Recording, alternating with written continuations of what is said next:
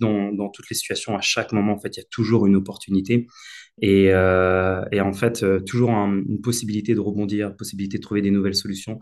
Tu vois, pendant deux ans, quand j'ai ouvert mon esprit, je roulais dans un Peugeot partenaire avec du mastic sur le côté et j'avais pas fière allure.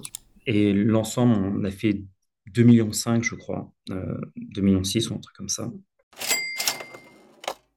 Salut à toi, bienvenue dans le Training Therapy Podcast. Je suis Thomas, kinésithérapeute du sport et préparateur physique et on va passer un petit bout de temps ensemble aujourd'hui pour que tu m'écoutes discuter avec des personnes qui sont toujours motivantes et qui vont t'apporter des choses dans ta pratique sportive ou juste dans ton mindset dans la vie de tous les jours. Si tu te demandes en quoi on peut t'aider, je t'invite juste à cliquer sur le lien qui est dans la description de cet épisode. Tu y retrouveras tous nos e-books gratuits qui te permettront de progresser en mobilité ou de gérer certaines douleurs qui peuvent te limiter à l'entraînement. Allez, je te laisse avec l'épisode du jour. Salut Fred, ça va? Ça va et toi? Ouais, ça va, ça va. Tu m'entends bien ou pas? Ouais, je t'entends bien. Est-ce que toi, tu m'entends bien? Je t'entends parfaitement. Je vois que tu es dans tes beaux bureaux. Ouais. Et toi, j'imagine que c'est le cabinet derrière. Je suis, je suis au cabinet aujourd'hui. C'est très très rare que j'y sois, mais euh, regarde, tu vois là, il y a une belle, euh, belle planche anatomique de Sangoku. c'est rare que j'y sois, mais le, le, réseau est meilleur, donc euh, j'en ai profité pour, pour faire ça. Bon, la forme? Ouais, super. Et toi? Ça va, ça va. Désolé pour ce petit contretemps, j'avais un petit bug de, Zoom. Ouais, pas de souci, pas de souci. De toute façon, euh, moi, c'était la même chose. J'étais en train de courir dans tous les sens. J'étais en train de démonter un rig, si tu veux savoir. Ok, ok. Dans la box? Non, euh, chez moi. ok.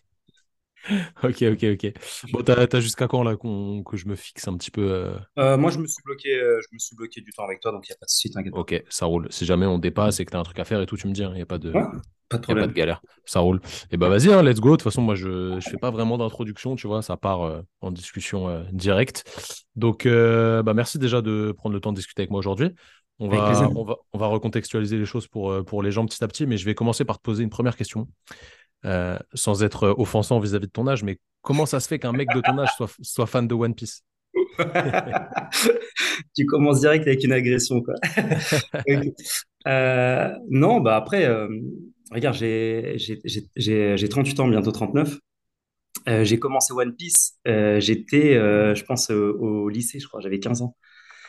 Et en fait, c'est vrai qu'au final, ça a commencé il y a longtemps. C'est 96 ou un truc comme ça, je crois. Euh, ouais, je pense, moi j'ai commencé, je pense, euh, vers 99 ou un truc comme ça. Ouais, ça doit être ça. Je, crois que ça a commencé en 96. Et donc, euh, au final, en fait, j'attends juste la, suite de l'histoire. Alors, je te pose cette question. Pour ceux qui ne sont pas au courant, nous, la première fois qu'on s'est rencontrés, on, s'est croisés, je crois, au Silex, la, toute première fois. et après, on s'est parlé en chambre d'appel au Mayenne dans une compète de CrossFit. Et tu m'as parlé parce que justement, j'avais euh, j'avais un t-shirt avec, euh, avec le logo des, des pirates dessus. Et la connexion s'est fait comme ça. Après, on s'est revu à ta box euh, quelques, quelques semaines après. Et euh, voilà, on a, on a vite connecté tous les deux, tous les trois avec Simon, parce qu'il y avait Simon qui était avec, mhm. euh, avec moi. Et aujourd'hui, je t'invite parce que vraiment, bah, la connexion s'est bien faite. Tu vois, des fois, il y a le, le, fluide passe entre les gens comme ça. Et je me suis beaucoup reconnu dans, dans ton parcours, même si tu as fait beaucoup plus de choses que, que nous. On va en discuter après. Dans le sens où tu es quelqu'un qui a entrepris énormément de choses différentes. et c'est ça qui mhm. va être extrêmement intéressant. Si tu devais nous résumer ce que tu fais aujourd'hui, je sais que c'est très compliqué comme question, mais euh, comment tu, si quelqu'un ne te connaît pas, voilà, et dit, bah Fred, toi, tu fais quoi dans la vie? Comment comment t'expliquerais? Tu sais que je me suis posé la question euh, pour mes enfants parce que je me suis dit comment mes enfants peuvent dire qu'est-ce qui fait papa? C'est ça, c'est à l'école. Tu, sais, tu dois écrire euh, qu'est-ce qui fait ton, qu'est-ce qu'ils font tes parents. Tu dois, tu dois écrire et qu'est-ce qu'ils mettent eux? C'est ça. non, je pense que si moi je devais le résumer, enfin, je pense que je dirais entrepreneur, tout simplement. Enfin, je pense qu'entrepreneur, c'est le, c'est le, c'est le mot. Bah, qu'est-ce que tu as entrepris du coup? Bah, Plein de choses. Euh, en fait, moi, je suis, euh, je suis stimulé, passionné par les, par les projets. Donc, en fait, quand j'ai une idée en tête, j'aime bien euh, donner la possibilité de, de réaliser l'idée que j'ai en tête, en fait. Et donc, ça, ça part sur vraiment, je vais pas dire tout et n'importe quoi. Il faut que ça reste des choses qui me passionnent, sinon, j'aurais pas envie de les faire. Euh, mais c'est mais c'est un peu ça en fait. Euh, on va dire que j'ai entrepris les choses parce que il y a un moment où je me suis posé une question. Je me suis dit bah tiens j'ai pas ça. Comment je fais pour l'obtenir? Qu'est-ce que je fais pour euh, pour pour avoir dans mon environnement ce que ce qui n'existe pas ou ce que j'ai pas dans mon environnement? Et c'est comme ça que j'entreprends en fait à chaque fois. C'est c'est très souvent quand comment j'en parle assez égoïste. C'est je veux quelque chose, je le trouve pas. Alors je me dis comment je fais pour l'avoir ou comment je fais pour le créer? C'est une très belle définition, je trouve. Euh, vraiment très proche de, ma réalité à, moi personnellement. Donc c'est vachement intéressant. Quel est ton parcours, toi À la base, tu as fait quoi comme études et comment tu comment as commencé à bosser? Qu'est-ce que tu faisais au départ pour en arriver là où tu es aujourd'hui? On va, on va parler après de tes différents business parce que je trouve qu'il y a des trucs vraiment super, euh, super pertinents. Euh, Tu es, parti d'où? Euh, Alors, moi, j'ai fait on va dire, on va, commencer post, post-bac. Donc, à la, suite de mon bac, je me suis posé la question qu'est-ce que je voulais faire? Euh, initialement, je voulais être euh, prof de PS. Je voulais travailler, enfin, j'ai toujours été passionné par le sport et par, on va dire, l'art, en fait. Le dessin, euh, la, danse, enfin, c'est des choses que, que j'aimais beaucoup. Et la première de, mes envies, c'était de, de, travailler dans le domaine du sport. Donc, quand je suis sorti du, bac, j'ai voulu faire un cursus universitaire en STAPS. Et j'avais été recalé parce que euh, l'université de secteur, c'était pas celle à qui j'avais fait la demande. Euh, donc, je ne pouvais pas accéder à celle, que, à celle que je voulais. Je me suis rabattu sur un, brevet d'État à l'époque. Donc, en fait, je découvre euh, l'haltérophilie, la force athlétique et tout ça. Et en fait, il y a, y a, un brevet d'État, le BEA Cumez. Et en fait, tout de suite, ça me tente. et je me dis, bah, tiens, je, vais, je vais aller faire un brevet d'État. Et donc, j'ai commencé à suivre une formation c'était des formations du week-end et puis le reste du temps je bossais j'étais animateur euh, animateur et pompier un petit peu. Je faisais un peu un peu de tout euh, tout à droite à gauche. Et euh, quand j'ai fait quand j'ai préparé le BE je trouvais ça limitant je trouvais ça dommage parce qu'il y avait plein de connaissances qui étaient intéressantes et en même temps superficielles. Et je me disais comment je peux faire pour pour avoir un peu plus de connaissances? Est-ce que je devrais pas repartir sur le, le cursus que je voulais initialement donc la licence TAPS et donc je suis parti ensuite je suis revenu vers l'université qui m'avait dit que c'était pas l'université de secteur. J'ai fait une lettre de motivation, j'ai euh, fait un entretien et tout compte fait, euh, ils m'ont accepté. Et euh, j'ai fait une licence, une licence TAPS. Je parle beaucoup. Non, non, mais tant mieux. C'est plus tu parles, mieux c'est. Hein. Moi, je, moi je, je me délecte de ces histoires. Et donc, je fais, je fais, fais ma, licence TAPS. Et à la fin de, ma licence TAPS, j'étais aussi à côté diplômé donc, du brevet d'État à Cumez. Et je travaillais pendant ma troisième année en licence pro. Je travaillais en salle de muscu. Et je finissais ma, licence. Et à ce moment-là, en fait, moi, j'avais, cette envie de, d'ouvrir une salle, de faire un projet, notamment dans la prépa physique, dans l'entraînement. Euh, c'était vraiment quelque chose qui me stimulait.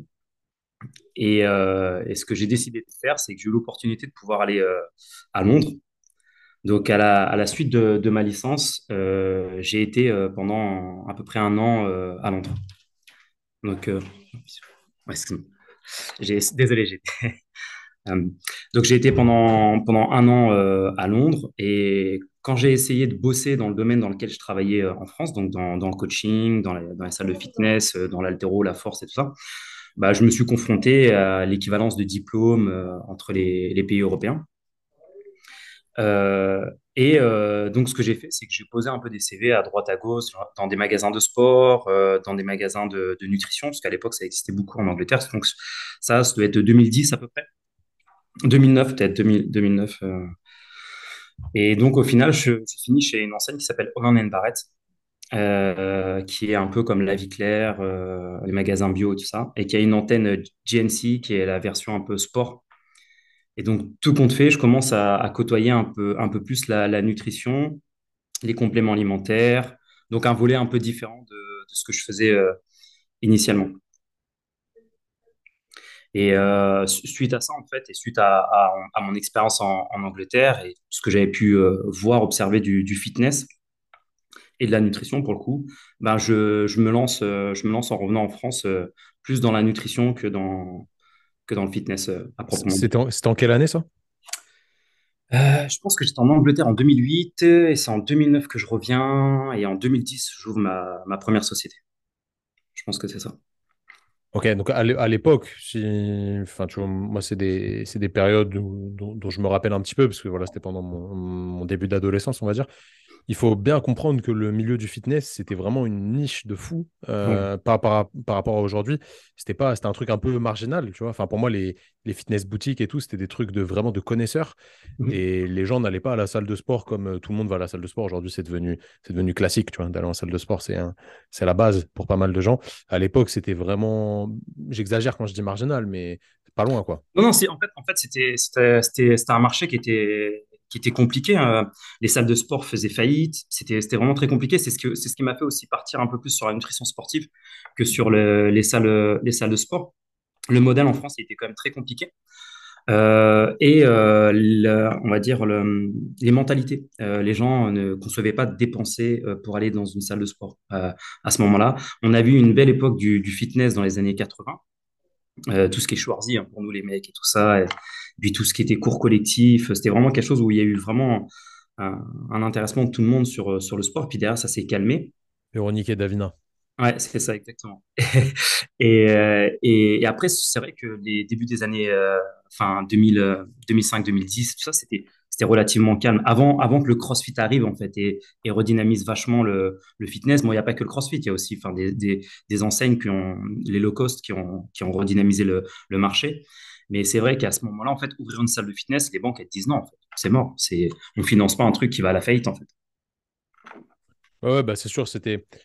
Alors, je pense que c'est encore compliqué aujourd'hui dans le sens où il y a des grandes marques qui, qui verrouillent un peu le, le game, hein, à part, euh, à part pour le CrossFit. Euh, mais euh, c'est sûr que c'était vraiment archi différent. Genre, c'était pas. Aujourd'hui, c'est c'est stylé d'aller dans une salle de sport. Avant, c'était un peu. C'est- Le terme marginal, je trouve qu'il va bien au final. Ouais, bah, avant, avant tu, dis, tu demandais à une fille si elle faisait du fitness. Enfin, c'était impossible. Enfin, extrêmement rare. Aujourd'hui, tu vois des filles qui font des squats, du soulevé de terre, enfin, qui elles s'entraînent autant que, que, que les mecs, en fait. Ça, les- la répartition est complètement différente.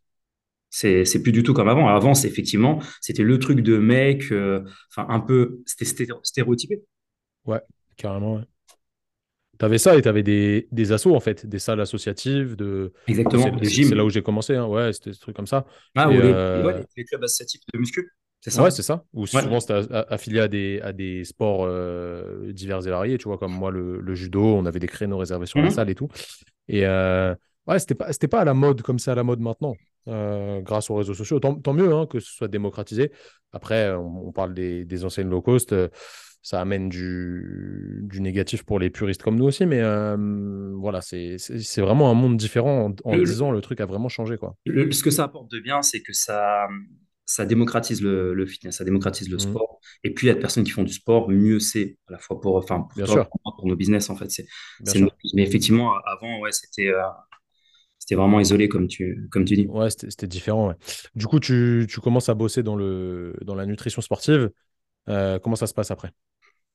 Euh, bah, moi, je suis, euh, je suis très opportuniste euh, comme, comme mec. Ça, très c'est important. Ça, c'est important, ça. très souvent, Mais on voit ça comme quelque chose de négatif, mais Ouais, de ouf, mais c'est pas négatif en vrai. Moi, je ça. j'aime bien prendre l'exemple de, du film Yes Man avec Jim Carrey. Je sais pas si tu, tu connais. Non. Ah, c'est incroyable. Vraiment, c'est un film incroyable. C'est, euh, en gros, c'est l'histoire d'un. bon, c'est Jim Carrey, donc euh, à son habitude, Ouais. hein, toujours un peu marrant. Euh, c'est l'histoire d'un mec qui. Il dit non à tout. Il dit non à tout. Il veut pas sortir avec ses potes et tout. Il est, il est, il est fermé, quoi. Et euh, un jour, il se fait amener dans une conférence, au- comme il y a avec des gourous aux États-Unis, là, tu sais, des mecs qui, des speakers et tout. Et le mec, il le prend en exemple, il lui dit euh, à partir d'aujourd'hui, il faut que vous disiez oui à tout ce qu'on vous propose, euh, sinon il, il va se passer des trucs négatifs dans votre vie. Et il s'avère que par un concours de circonstances, quand il sort de ce truc-là, il dit non et il lui arrive une merde. Du coup, il se dit bah, vas-y, je vais dire oui à tout. Et en fait, il dit oui vraiment à tout, tout, tout, tout, tout. Et sa vie, elle change, elle devient incroyable. Il a des opportunités de ouf, juste parce qu'il dit oui, en fait. Et il, prend les opportunités comme elles viennent. Et la plupart du temps, en vrai, dans la vraie vie, c'est là, c'est un peu exagéré, c'est un film, hein. mais euh, dans la vraie vie, je trouve que quand tu dis oui au départ, du moins, parce qu'après, quand tu as des responsabilités, tu peux pas dire oui à tout, c'est pas possible. Euh, souvent, au final, c'est ce qui va t'arriver, c'est plutôt positif. Ouais. Donc, euh, c'est intéressant. plutôt, je- suis plutôt comme ça aussi. euh, Enfin, Mm. en fait, moi, je me dis que dans, dans toutes les situations, à chaque moment, en fait, il y a toujours une opportunité et, euh, et en fait, toujours un- une possibilité de rebondir, possibilité de trouver des nouvelles solutions. Et en fait, quand tu, quand tu te fermes, quand tu es fermé justement à- aux, aux autres, bah, t'as pas la possibilité de les voir, en fait. Et moi, je me dis, tu sais, parfois, je m'entends bien avec des personnes Et il n'y a rien qui se fait, il n'y a pas de business, il n'y a, y a pas d'opportunité. Mais euh, le fait d'avoir eu cette, cette, cette connexion, bah, tu- on, on prend l'exemple des, des Mayennes. Euh, voilà, on a parlé ensemble et puis derrière, bah, ça nous permet de, de se remettre en contact, euh, tout simplement parce qu'on était tous les deux ouverts à, à la discussion Grâce à One Piece. grâce à One Piece. Mais Non, tu mais vrai, sais, bah, c'est un bon exemple. Vas-y, vas-y. Te, mais tu sais que ça m'est arrivé au Marseille euh, avec, euh, avec Pinsol. Justement, je vois un truc euh, des Uchiwa sur son, sur son, sur son manteau, ou c'était le nuage, ouais, c'était le nuage de l'Akatsuki et euh, de, de Naruto. Et je discutais avec lui, on a parlé pendant quasiment deux heures Ouais, que c'est que de c'est un, truc de. Les gens, ils voient ça comme un truc de gamin, mais au final, ça, ça rapproche pas mal de monde. C'est intéressant. On- on va en parler après. Ça a des valeurs qui sont, qui sont, qui sont ouais. dans, dans, nos comportements et tout. Mais c'est grave intéressant, tu vois. On, on se parle vite fait au Mayenne, c'était il y a un mois et demi. Au Mhm. final, on passe à côté de ta box. euh, on dit, bah, on peut venir faire un drop-in. On discute pendant Mhm. deux heures. Et après, nous, on devait donner une formation à Paris, là, en janvier. Le, le honneur de la boxe, il nous met un plan. Je te propose, est-ce que tu peux nous accueillir pour la formation, etc. Ça débouche sur du oui. Et puis voilà, petit à petit, c'est- en gros, c'est qu'une opportunité humaine, en fait. Tu vois, on discute et après, ça amène du, du business qui n'est qu'une continuité, en fait. C'est pas du business euh, à proprement. Enfin, si, c'est du business, mais tu Oui, vois ce que je veux dire, quoi. Mhm. Donc ça, c'est vraiment intéressant. Euh, ok, donc tu saisis les opportunités. Quelles étaient les, les autres opportunités après? Parce qu'on on est encore loin de ce que tu fais aujourd'hui. hein. Ouais, bah, en fait, euh, donc pour le coup, quand, quand, quand je reviens, quand je reviens d'Angleterre, Euh, quand j'étais en France, j'avais déjà bossé, donc je bossais déjà en salle de muscu et je commençais déjà à suivre des, des athlètes. Et au début, les compléments alimentaires, euh, 2008, pff, moi, ça me parle pas du tout, tu vois. Donc, euh, pour moi, c'est bon à l'époque, c'est genre, euh, tu sais, tu, fais l'amalgame avec le dopage, avec tous les produits stupéfiants, tu sais pas. Pour trouver pour trouver des compléments alimentaires, déjà, faut que tu faut que tu cherches. C'est compliqué. Et euh, en fait, euh, moi, j'avais accompagné un de mes athlètes qui avait du mal à prendre du poids dans une boutique de nutrition. Et j'avais discuté avec, avec le vendeur. Et en fait, on s'était bien entendu parce que son approche a été plutôt transparente. Il essayait vraiment de sensibiliser les gens dessus.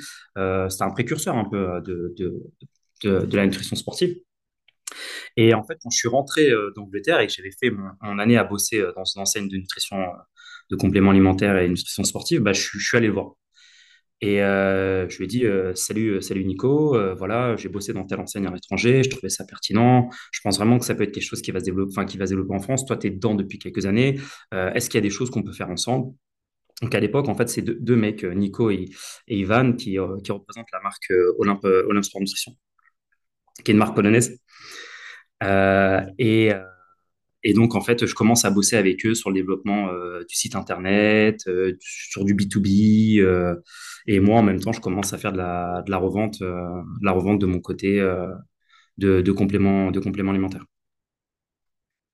Ok, ok, ok. C'était sous ton propre nom ou c'était sous une enseigne donc, en fait, j'ouvre, j'ouvre ma société, j'ouvre ma société parce qu'en fait, j'avais dans l'objectif, moi, j'avais vu donc le modèle de l'enseigne en Angleterre, Holland Barrett et GNC.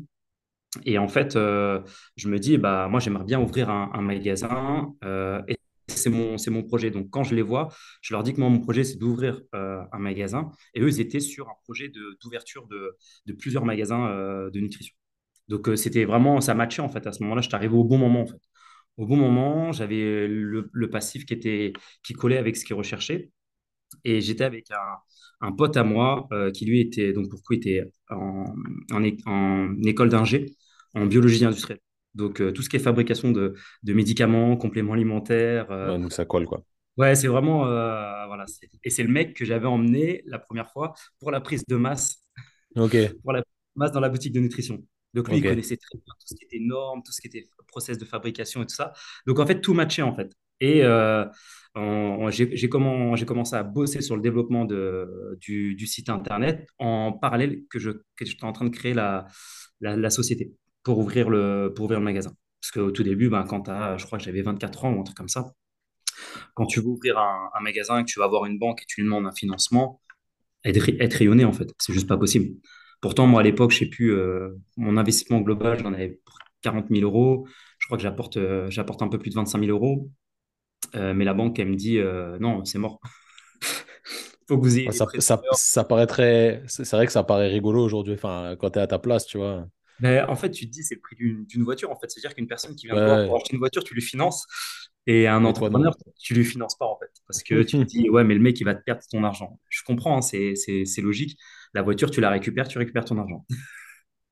Non, c'est clair, c'est clair. Waouh, incroyable. Euh, ok, donc euh, bon, ça, tout ça, ça s'ouvre. Euh, est-ce que ça fonctionne directement ou ça a mis un peu de temps à Euh, au début, je travaille dans la boutique de nutrition avec, avec un pote. Euh, et de l'autre côté, je travaillais en, salle de, en salle de muscu, parce qu'au final, les, les gens que j'avais dans la salle de muscu, c'est des gens qui consommaient des compléments. Donc, en fait, moi, ça me permettait de toucher les deux côtés et de, pouvoir euh, continuer à avoir un peu de sécurité avec, euh, avec un taf qui me, qui me permettait de, gagner un peu ma vie. Ça a mis, ça a mis deux ans presque à vraiment se lancer. Pendant, pendant deux ans, je sortais zéro salaire de, de la structure. Et après, petit à petit, euh, j'ai commencé à avoir un, revenu. Euh, J'ai développé du coaching euh, à domicile à côté de la, boutique. J'ai arrêté mon emploi dans la salle de, de muscu. Et, au bout de, quelques années, au bout de, trois ans, la, la, structure qui devait se lancer avec plusieurs magasins n'a pas, pas fonctionné. En fait, à l'époque, c'est une enseigne qui s'appelle Perfect Body Center. Tu as Mika Louvel qui est sur, euh, qui sur Nice, Cannes, qui, euh, qui avait ouvert une boutique. Tu avais Christophe Bonnefond qui avait ouvert une boutique. Et en fait, au début, ça, ça partait bien, mais derrière, il n'y a pas eu, euh, eu l'infrastructure qui a permis le développement. Et moi, à ce moment-là, en fait, quand j'étais sur l'étude de- du développement de, de ce projet-là, ben, j'avais étudié le marché, j'avais vu toutes les enseignes qui étaient, euh, qui étaient leaders dessus. Donc, notamment Fitness Boutique, en fait, à l'époque. Fitness Boutique, ils n'avaient pas encore de, de franchise et commençaient à s'ouvrir à la franchise. Et donc, euh, à ce moment-là, moi, j'ai saisi l'opportunité de, de les rencontrer et, euh, et justement de faire partie des, des premiers franchisés euh, Fitness Boutique. Si je ne pas je crois que je suis le troisième ou un truc comme ça à l'époque, Ok. 2000 2012. 2012. C'était où? Donc, moi, je l'ai ouvert sur Cergy, euh, la boutique. Euh, et Fitness Boutique, ils sont sur, euh, sur Grenoble, enfin à côté de Grenoble, Voiron. Voilà. Ok, donc affilié fitness boutique. Enfin, je sais pas si on dit affilié, mais euh, Ouais, franchisé. franchisé, eh, Franchisé indépendant. boutique. Mhm. Ok. Euh, donc, voilà, forcément, ce genre de choses, ça, bon, ça a surtout des côtés positifs, mais ça, ça, ça a des côtés peut-être un peu négatifs dans le sens où tu perds le, je vais pas dire l'identité, mais euh, voilà, c'est toujours un pour et un contre dans ce genre de Ah, choses. Pour, pour moi, c'est une partie d'échec, ouais. Enfin, c'est Ouais, un voilà, échec. un euh, en fait, euh, je, je- je le vois, moi, je me dis, bah, en fait, j'ai pas réussi à faire un business qui me permettait de créer suffisamment de richesse pour me payer et structurer quelque chose de plus important. Ouais, mais eux, ils viennent t'aider. C'est ça, en fait. En fait, c'était frustrant parce que moi, j'avais pas la réponse que eux avaient, en fait, dans leur process, dans leur logistique, Hmm. dans leur com, dans, enfin, tout, tout ce que moi, j'étais pas capable de développer à l'époque où, où je me lance.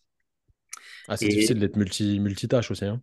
ouais, et puis, euh, puis en fait, en entrepreneur, il n'y a pas de, y a pas de chemin, en fait. Il n'y a pas Oui, d'école. Il n'y a pas d'école pour t'apprendre à être entrepreneur, en fait. Donc, tu es obligé d'apprendre par l'erreur, en, en Hmm. partie.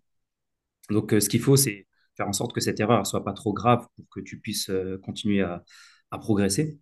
Et moi, la chance, c'était juste que j'avais l'insatisfaction de pas pouvoir me sortir une rémunération correcte avec ça et de développer quelque chose. Donc, j'ai été voir euh, une enseigne qui était beaucoup plus développée, beaucoup plus compétente euh, à l'é- à l'époque. Et donc, après, bah, j'ouvre, j'ouvre un magasin, euh, puis deux, puis trois, et c'est plus facile. Ok, donc trois, trois fitness boutiques. Ouais, t'inquiète, t'inquiète. C'est les aléas du, du direct, on va dire. Euh, trois fitness boutiques en combien de temps? Euh, j'ouvre mon premier donc en 2012, 2013 j'ouvre le deuxième sur Rouen et 2014 j'ouvre le troisième sur, euh, sur Amiens.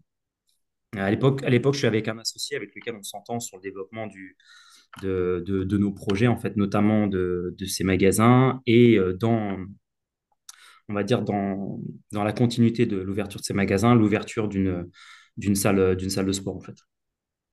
Ok. Euh, alors attends, donc tac, tac, tac. Trois fitness boutiques, une salle de sport. C'était quoi la salle de sport? Euh, bah, en fait, c'était le projet de la salle de CrossFit, en fait.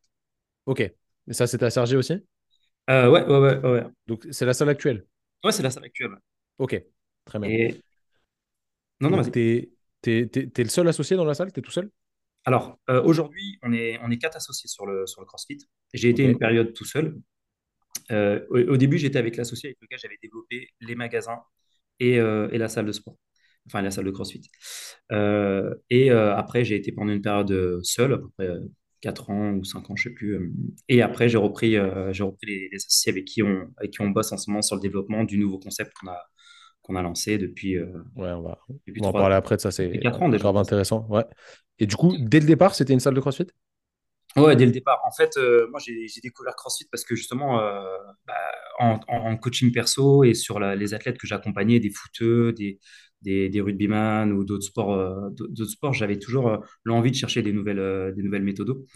Et j'étais tombé sur, les, sur des vidéos de CrossFit, je trouvais ça génial. Et comme j'avais fait un peu d'haltérophilie, un, peu de force, pour coup, la force, c'était vraiment une discipline où je m'étais un peu intéressé. Bah, je me dis, c'est génial en fait. Tu, tu, retrouves de tout dedans. Et du, du, jour au lendemain, avec mon associé de l'époque, quand dans les ouvertures de magasins, je lui dis, écoute, vas-y, viens, la semaine prochaine, il y a un level one à, à Montréal, j'y vais. Et je, et je, pars comme ça, en fait. on était le dimanche, je prends les billets, je prends les billets d'avion et je m'inscris au level one et je, passe, je vais passer le level one sans vraiment savoir ce que c'était que le CrossFit. En fait. Ok, bon, tu as encore une fois, hein, opportunité. Ouais, c'est ça, exactement. Ok, c'est ouf. Et alors, du coup, c'était quelle année tu m'as dit ça? Euh, En fait, ça, c'est 2013. C'est pendant, pendant que je préparais l'ouverture de, de, du troisième magasin, en fait. Donc 2013, euh, tu ouvres la box de Il y avait combien de box de CrossFit en France en 2013 je, je l'ouvre en, en, 2014, la box. Ouais. Euh, c'est décembre 2013 quand, je dis, quand on se dit avec mon associé qu'il faut qu'on ouvre une box de CrossFit. Il y en avait combien à l'époque d'affiliés? Franchement, je pense même. Quand nous, on a notre affiliation, nous, on l'a en mars 2014, euh, je pense qu'on est euh, une trentaine de, de box en France. Hmm. Max. Hein. Max, max, max. es obligé de faire un avait... en fait. Ouais, forcément. Est-ce est qu'il y avait du monde du coup? Il y a du monde qui s'est inscrit rapidement ou... bah, J'avais la chance d'avoir euh, donc l'expérience de, de, de, de, mes autres ouvertures d'entreprise avant et d'être dans le même domaine d'activité, dans, dans, dans l'intuition, dans le fitness. Et j'avais bossé pendant plusieurs années dans une salle de muscu qui était, euh, qui était à, à, peu près, à, enfin, qui était sur l'agglomération de Cergy-Pontoise. Donc, en fait, j'avais tous ceux que j'avais en coaching, ceux qui me connaissaient de par mon métier dans, dans la salle de, de, muscu et ceux qui me connaissaient sur la boutique.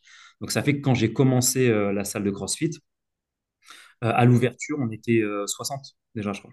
Ah ouais, quand même. Bah, c'est cool. Hein. Ouais, c'est rassurant.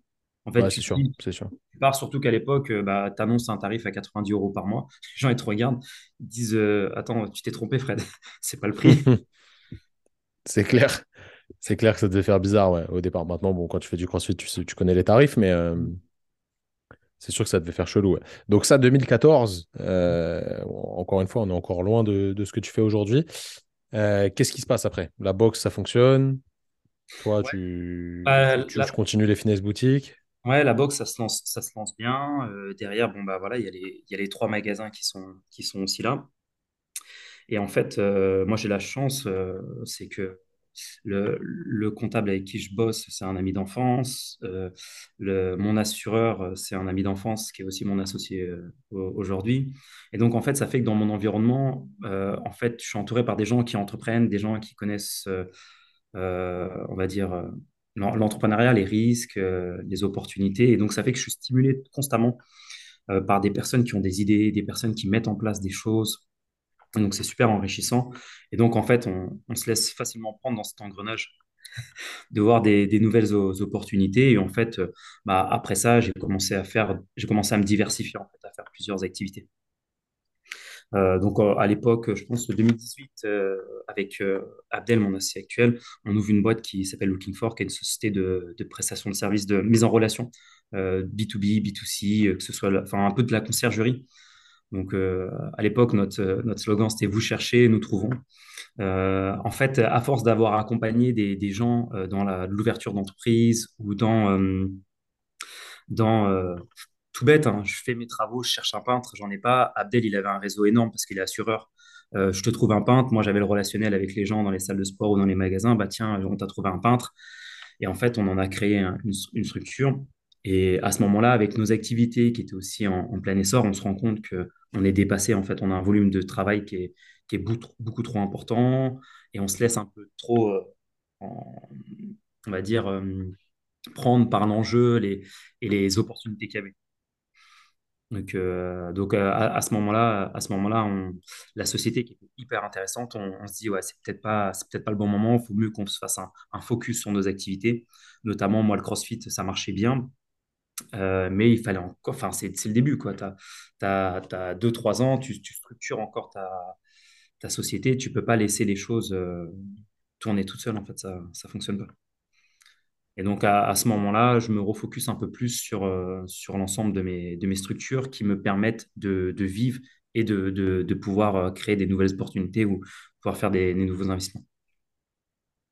Ok, donc bon, pas mal de, pas mal de choses qui viennent s'imbriquer les, les unes dans les autres. C'est, super intéressant. Au final, le réseau, tu me dis que tu es entouré et hum, ça, ça se crée aussi un réseau comme ça. Oui, bien sûr.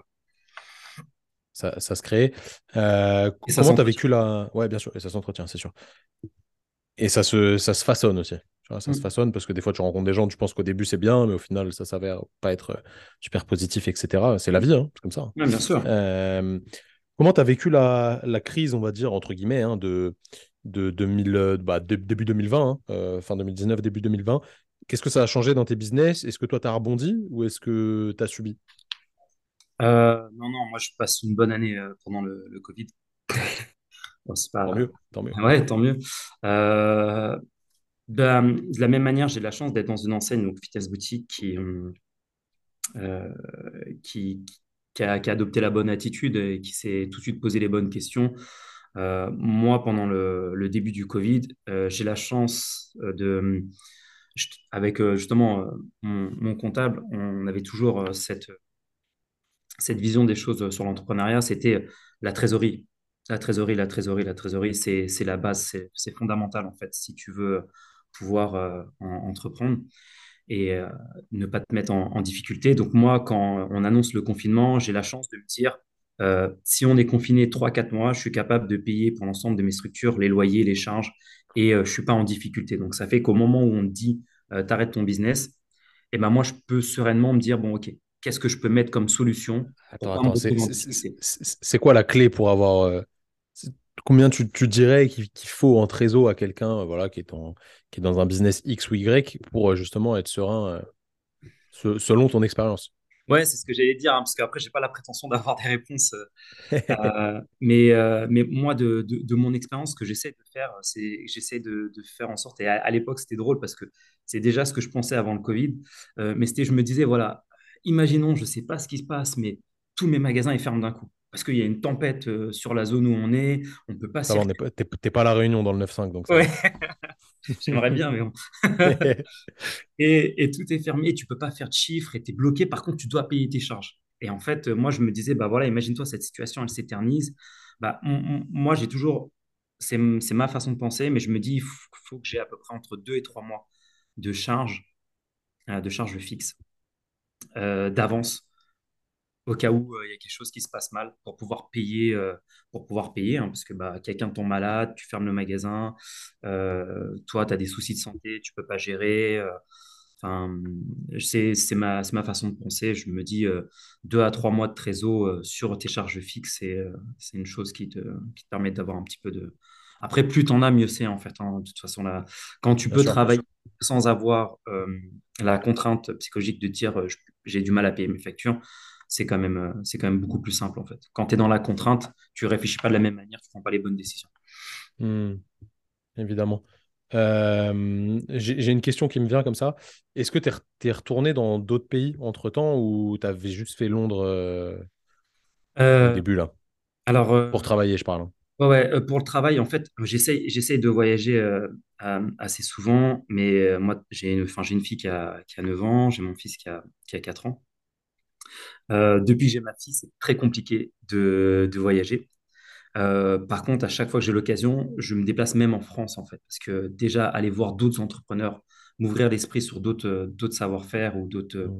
façons de voir, euh, ça m'aide beaucoup. Et donc, notamment avec mon associé Abdel, on n'hésite pas à se faire comme ça des petits week-ends, des déplacements, que ce soit à Bordeaux, que ce soit à Lyon, euh, que ce soit euh, à Marseille, que ce soit euh, à Perpignan, à Rouen, à Amiens. En fait, j'hésite pas à chaque fois à, me déplacer et rencontrer des personnes qui sont dans mon domaine d'activité ou qui sont dans d'autres domaines d'activité, qui ont construit des choses différemment. qui sont hyper spécialistes ou au contraire qui, sont, qui ont plusieurs entreprises. J'essaie constamment en fait, d'être en contact avec des personnes différentes, avec, avec une façon de voir différente. C'est peut-être pas la question que tu me posais, mais pour, coup, c'est souvent ce que je vais chercher aussi à l'étranger, une culture différente, une façon de voir différente. Donc, oui, entre-temps, j'ai fait, j'ai fait l'Allemagne, l'Italie, la Suisse peut-être, l'Espagne, enfin que les pays limitrophes en fait. Hein. Ça marche. J'ai pas été bien loin. Je vois l'idée, C'est un peu ma frustration. Okay.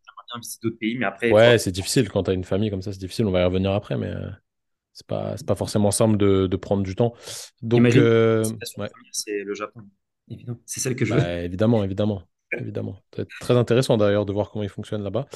Je, ne mm. suis pas sûr que ce soit super accessible en termes de business. De, business, tu vois, de discuter avec eux. Euh... Ah, elle n'est pas japonaise. Elle n'est pas japonaise, Jennifer. Non, mais non, parce que. Parce que... Désolé, Jennifer, je ne peux pas décrocher. Jennifer, si, si, tu écoutes le podcast, on est le 16 novembre et si Fred ne répond pas, c'est parce qu'il est avec moi. Mais j'enverrai un message après. Elle vient de m'envoyer un message en plus. On, discute t-shirt là. Euh, du coup, tu as de la trésor d'avance, donc ça te, ça te permet de passer un, un Covid euh, pas trop mal. Ouais, c'est ça. Et surtout, et surtout, en fait, à ce moment-là, bah, pour le coup, tout le monde a envie d'avoir euh, du matériel chez soi. Et là, moi, je regarde mon équipe et j'ai la chance d'avoir une super équipe. Et là, les mecs de mon équipe, notamment euh, mon petit frère qui est, qui est un de mes responsables de magasin, euh, direct, en fait, euh, tout le monde se met en chômage partiel et il me dit, vas-y Fred, tu sais quoi, on fait des posts Instagram, on prend le camion, on va livrer les gens. Et en fait, pendant, pendant tout, tout le début du Covid, je prends mon camion et je fais toute la Picardie, la Normandie, l'Île-de-France et je passe mon temps avec des commandes au téléphone à livrer des clients sur de la diététique, sur du matériel, monter des tapis. Comme il n'y avait personne qui avait le droit de sortir, mais toi, en tant que professionnel, tu pouvais, faire ton activité. Et ben en fait, euh, j'ai taffé non-stop pendant le, confinement. Moi, le confinement, je me suis pas assis sur un... Je me suis assis une semaine parce que, la première... parce que les premières semaines, j'ai eu le Covid. je suis resté, je suis resté au départ et après, après c'est parti quoi. C'est ça. Et après, euh, et après, j'ai pas arrêté de bosser. Et au contraire, on a fait une super année sur les ventes euh, de matériel. Euh, par contre, on a dû faire beaucoup d'investissements aussi parce qu'il fallait anticiper l'achat de marchandises, de stock. et, et c'était pas, c'était une décision qui était pas facile à prendre. Parce que tu sais que tu sais que tu vas, tu vas fermer et tu te dis que tu dois acheter du matos. Moi, mon magasin, était rempli de tapis, de vélos. J'avais des cartons qui s'empilaient les uns sur les autres. Et c'est notamment parce que j'avais discuté avec un autre, euh, un autre franchisé fitness boutique qui est vraiment très très bon dans ce qu'il fait. Excellent même. Et euh, c'est lui qui m'avait inspiré les sur, euh, sur des solutions que j'avais où j'avais peur en fait. Moi je me disais ouais mais si je fais ça c'est peut-être une erreur. Et en le voyant faire je me suis dit non en fait c'est ça qu'il faut faire. Donc le confinement se passe bien. Ouais t'as as bien rebondi quoi. C'est ça. Et sur le, sur le CrossFit, bah, on a la crainte de se dire on est fermé, mais de la même manière, donc je suis entouré avec mes, mes, mes trois associés, et nous, on est passionnés par le CrossFit. C'est notre quotidien. On ne peut pas ne pas ne pas s'entraîner en fait. Le matin, je me lève, je commence par mon entraînement et ensuite je vais au boulot. Et, euh, et en fait, on se dit, euh, on va trouver des solutions pour les adhérents. Et la première des solutions qu'on trouve, c'est on se dit, bah, tu sais quoi, la salle elle est fermée. Bah, on prend les camions, on charge le matériel et on va les, on va les distribuer aux adhérents. Et donc en fait, pendant le confinement, la première chose qu'on a fait, c'est amener tout le matos euh, chez, chez nos adhérents. Comment t'expliques qu'il y ait des honneurs qui aient eu peur de prêter leur matos? Je pense, je pense que ça en revient à tout à l'heure quand on disait, tu vois, la question de trésorerie et euh, la prise de décision quand tu as le couteau sous la gorge, en fait. Je pense que quand tu te dis euh, l'État, parce qu'au début, l'État, il te dit ça, hein, il dit tu vas pas avoir d'aide et puis débrouille-toi. Et tu dois fermer ta structure. Donc, euh, la première des choses, c'est la crainte, c'est humain. Tu te dis, ben, comment je fais pour m'en sortir, moi? Donc, je pense que certains, certains honneurs, ils ont eu cette crainte de se dire, ouais, mais attends, si je ferme, comment je vais m'en sortir? Enfin, je pense que pour certains, c'était vraiment, c'était vraiment délicat, je les comprends. J'avais cette, euh, cette, possibilité, moi, de ne pas avoir ce stress, donc euh, c'est un peu différent. Euh, je, peux, je peux comprendre le honneur qui, à ce moment-là, se braque tout de suite. Tout de suite au début du, du confinement. Après, après, je pense que s'il y en a pendant tout le confinement qui sont restés fermés dessus, c'est dommage parce qu'au final, effectivement, ta salle, elle est fermée. Pourquoi conserver le matos dans, dans, ta salle En fait, ça sert à rien. Mmh. Les adhérents, les adhérents, tous les jours, ils te font confiance. À ce moment-là, toi aussi, fais leur confiance et, passe-leur le matos, en fait. Nous, ce qu'on a fait, on a tout simplement fait pour responsabiliser un chèque de caution, un chèque de caution qui n'était pas encaissé, mais qui est responsabilisé en fonction du matériel que tu prenais. Sûr que si tu prends un bike erg, ou tu prends un kettlebell où je m'en fiche, le kettlebell, tu jettes 30 fois par terre, il va rien avoir le kettlebell. Le biker, tu me le mets dans ton garage avec l'humidité, je le récupère, il est foutu. Donc c'est un peu sûr. différent. Ouais, bien sûr. Bah, c'était juste de la réflexion, quoi. Mais ouais, se, se fermer comme ça sur des, des, choses qui. Au final, en plus, ça, je, vais dire que ça, ça assoit encore plus ton, ton importance vis-à-vis des, des, yeux de tes adhérents. Mmh. Euh, S'ils se disent, putain, il a fait l'effort de me prêter le truc et tout, il va rester encore plus fidèle, tu vois. Et, et, même, et même au-delà de, du, matériel, tu sais, euh, nous, euh, la livraison du matériel, on faisait ça avec une rotation, en fait, genre tous les deux semaines pour que tout le monde puisse avoir des airs. Ouais, je tournais, ouais, ok. Et, euh, et donc, on passait des week-ends où on allait livrer le matos, récupérer le matos, le relivrer. Et en fait, pendant cette journée, c'était plus une journée sociale. Ça veut dire que on buvait un café, on discutait parce que les gens, ils étaient enfermés chez eux. Ouais, ils n'avaient même pas l'occasion en mmh. fait, de, de sortir. Euh, et pour coup, en fait, même au niveau de la, de la communauté, c'était vachement fédérateur. Et quand on a commencé à pouvoir refaire des séances extérieures, il y avait plein de monde. Il pleuvait, il neigeait, il faisait froid, et les gens, ils s'entraînaient sous la pluie. Donc, euh, c'était pour nous, c'était super fédérateur. C'était euh, c'était pas le meilleur des moments parce que bon, c'était quand même chiant de ne pas pouvoir s'entraîner euh, dans les. Dans ouais, il y, avait, il y, avait des contraintes, mais en vrai, je pense que c'est comme tout. Hein. tu le prends bien ou tu le prends mal, tu vois. Mmh, ouais, bien sûr. C'est ça qui est important. Au final, bon, ça s'est calmé. Euh, on ne sait jamais ce qui peut nous retomber sur la tronche, mais euh, c'était, c'était une période qui était. Euh, plus je discute avec des gens qui ont un esprit d'entreprise positif, mmh. plus, plus en fait ces gens-là, ils ont bien vécu ce moment, tu vois. Limite, c'était un des, un des meilleurs moments business de, de leur carrière, tu vois. Mais comme on dit après, c'est parce que, enfin, je pense, quand tu penses business, tu dis quelle opportunité je peux saisir dans cette mmh. situation qui est compliquée. En fait. Si je me focus sur le problème, le problème, il est là, c'est sûr et certain. On connaît tous. Mmh. Mais attends, comment je peux réfléchir? Nous, on a aussi mis en place, je ne te, cache pas, on a investi dans près de 10 000 euros de matériel, euh, caméra, euh, ordinateur, micro, euh, Zoom et Vimeo et tout ça. En fait, on a commencé à faire des vidéos pour les, pour les adhérents, pour qu'ils puissent avoir mmh des tutos techniques pour la maison, pour qu'ils puissent avoir des séances ou autres qui sont enregistrées et qui peuvent consulter euh, sur Vimeo. Enfin, on a commencé à faire toute une bibliothèque de, de mouvements et de, euh, et de séances, plus les Zooms qu'on mettait, qu'on mettait en direct. Pour que, en fait, on s'est dit, aujourd'hui, on ne peut pas euh, les faire venir à la, salle, à la salle. Donc, comment on fait, nous, pour leur emmener la salle chez eux? Donc, on a essayé de, de mettre tous les moyens en place euh, pour, euh, pour leur apporter des solutions. On voulait, en fait, ce qu'on voulait, c'était continuer à stimuler nos adhérents parce qu'on savait que le risque, c'était s'ils perdaient la motivation, nous, on avait tout, nous, on avait tout perdu, en fait. Sinon, on n'arriverait pas à les garder motivés et à les, et à les, et les encourager parce que c'est notre job de les, de, les, de les aider à atteindre leur objectif, de les motiver, de leur trouver des clés. Si nous, à ce moment-là, on baissait les bras, c'était euh, c'était mort. Ouais, bah, logique, oui, ça, ça paraît. enfin, moi, ça, moi, ça me paraît super logique, mais quand, quand tu as le nez dedans, ça peut être un peu difficile. Tu nous as dit que tu étais bien entouré, que tu avais des bonnes équipes et tout. Euh, combien tu as d'employés aujourd'hui De salariés? De salariés ah, Il ne sait pas. C'est pas. Non, mais... non, mais parce que tu allais rentrer. ouais, bien sûr. Non, mais à peu près. Un peu sur la rentrée. qu'on ait une idée. Qu'on ait une idée. Euh, je dirais, euh, je pense, entre, entre 10 et 15 salariés avec, avec les apprentis. Comment ça se passe aujourd'hui pour euh, un patron, euh, voilà, quelqu'un qui est à la tête de plusieurs entreprises, pour salarier des gens en France? Est-ce que c'est facile? Est-ce que c'est compliqué que les gens se rendent compte du, problème? Non, non, c'est un calvaire. C'est un calvaire, en tout cas, moi, de mon, mon petit niveau et ma, mon expérience. Enfin, voilà, aujourd'hui. 15, ah, c'est solide quand même. Ouais, après, ça reste, ça reste, ça reste des TPE. Euh, et donc très loin, très loin des, on va dire, des infrastructures d'une PME. Euh, et c'est justement ce que j'essaie de construire avec mon associé. En fait, on a un groupe au, global qui s'appelle donc FNA, les bureaux dans lesquels je suis, qui sont comme un lab, l'espace de. Incroyable. et, et, justement, cet espace-là, il nous permet de mutualiser les deux groupes, d'avoir à la fois son groupe et le mien. Donc, ça fait, on va dire, 25-30 salariés à peu près, et de pouvoir essayer de mettre en place des outils comme dans une PME, de la formation, enfin d'autres choses. Parce que justement, en fait, quand tu es euh, chef d'entreprise sur une TPE, bah, en fait, c'est toi, ton salarié, généralement, tu vas être 2, euh, 3, euh, mais ton salarié, il reste pas 10 ans dans une entreprise comme ça, en fait. Il faut le stimuler, il a besoin d'être de, formé, il a besoin progressé, de progresser, il a besoin de se sentir important, de faire des, des missions qui, qui, varient. C'est très compliqué et le droit du travail il est quand même très délicat pour un chef d'entreprise. Il y a énormément de, contraintes. non, franchement, moi je le redis tout le temps, les ressources humaines, pour moi, c'est le pôle le plus complexe, le plus compliqué, le plus compliqué dans, une entreprise, notamment une, une TPE.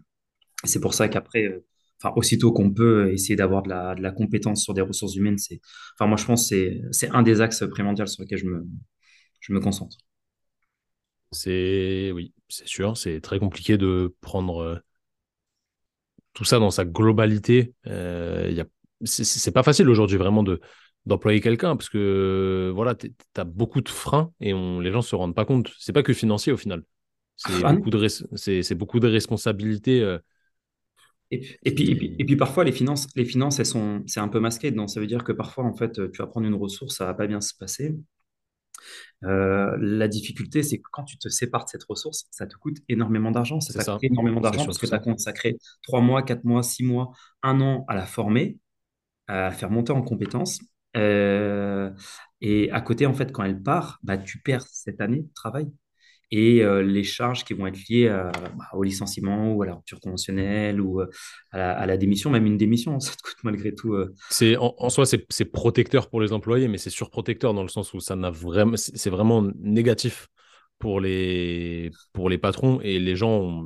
tu vois, il y a un espèce d'inconscient collectif là-dessus euh, ouais, les patrons, c'est des bâtards et tout, mais les gens ne se rendent pas compte en fait. Il y a une opposition claire. Il y a une opposition claire entre le salariat et le patronat en fait. Euh, alors que quand on en parle là, tu vois, de, des TPE, moi je côtoie beaucoup, énormément de, de, gérants d'entreprise donc sur des TPE. Enfin, c'est des mecs, c'est des mecs qui touchent autant que le vendeur dans un autre, dans une autre structure en fait. Enfin, ouais, c'est ça, mais c'est un truc de fou, mais c'est ça. tu vois, à chaque fois on s'imagine tout un, un fantasme sur le, sur le gérant d'entreprise et l'entrepreneur, comme si le mec, il, roulait. Euh, enfin, tu vois, pendant deux ans, quand j'ai ouvert mon entreprise, je roulais dans un Peugeot partenaire avec du mastic sur le côté et j'avais pas fière allure, tu vois. Et, euh, et euh, on va dire, dix ans après, c'est pas non plus, je roule pas dans une Tesla. tant mieux si je, pouvais, si je peux me le permettre, tu vois, mais, mais c'est pas non plus. Enfin, c'est pas parce que tu as beaucoup de salariés, c'est pas parce que tu as beaucoup d'entreprises que tu fonctionnes que, enfin, tout de suite parfois, tu as, plus intérêt à être salarié dans une bonne entreprise, avoir un gros salaire et pas les soucis de l'entrepreneur, euh, plutôt qu'être chef d'entreprise sur une TPE. Ah ben, c'est sûr. En fait, je pense que c'est un mode de, un mode de, de prise de plaisir dans ce que tu fais qui est juste différent, mais c'est pas, le, salaire en soi, oui, au bout d'un moment, évidemment, euh, parce que c'est des choses qui sont actives et ça t'appartient, etc. Mais est-ce que le jeu en vaut la chandelle? Je suis pas sûr que tout le monde soit fait pour ça, tu vois, au final, et que tout le monde prenne son plaisir là-dedans. Euh, c'est plus un mode de réflexion, mais tu vois, j'en discutais la dernière fois avec, euh, avec Kevin que j'avais en podcast, Caswis. il, il, me disait, enfin, je, je lui posais plutôt la question est-ce qu'aujourd'hui, à salaire égal, tu vois, vraiment à salaire égal. Est-ce que tu préfères avoir toutes tes responsabilités ou euh, être un de tes salariés et faire, euh, je dis n'importe quoi, 9h, 17h tous les jours? 35 heures, pas autant, 39 heures. Voilà. Qu'est-ce que tu préfères? Moi, moi, perso, la question, elle se pose vraiment pas du tout parce que je... ce serait pas un, mode de vie qui me conviendrait. Mais je peux comprendre qu'au final, il y a des gens qui se posent la question. Il y a pas mal d'entrepreneurs qui, au final, lâchent l'affaire et repartent sur un. Il y a des moments, en fait, où ça peut être difficile, au moment où tu vas avoir un, conflit ou des situations euh, très, très, très contraignantes. C'est à ce moment-là, tu te dis, mais en fait, pourquoi je fais ça? Effectivement, euh, tu te dis, cette situation, comme tu dis, euh, ton, ton, aujourd'hui, tes compétences sur le marché, ça vaut tant. Si tu faisais ça, tu aurais tout le reste en moins, en fait, toutes les contraintes toutes les contraintes liées à la, à, l'entrepreneuriat. Mais après, comme tu dis, euh, moi là où je me où je, je me vois pas revenir en tant que, que, salarié, même si plein de fois je me suis posé la question, je me suis dit c'est quoi fini, je me mets juste euh, salarié, j'aurai pas de contraintes. Euh, c'est la, la, flexibilité et la possibilité justement de continuer à pouvoir m'ouvrir en fait. Malheureusement, en, en, tant que salarié, je pourrais pas m'ouvrir à toutes ces opportunités, découvrir des nouvelles choses, rencontrer autant de personnes être aussi mobile.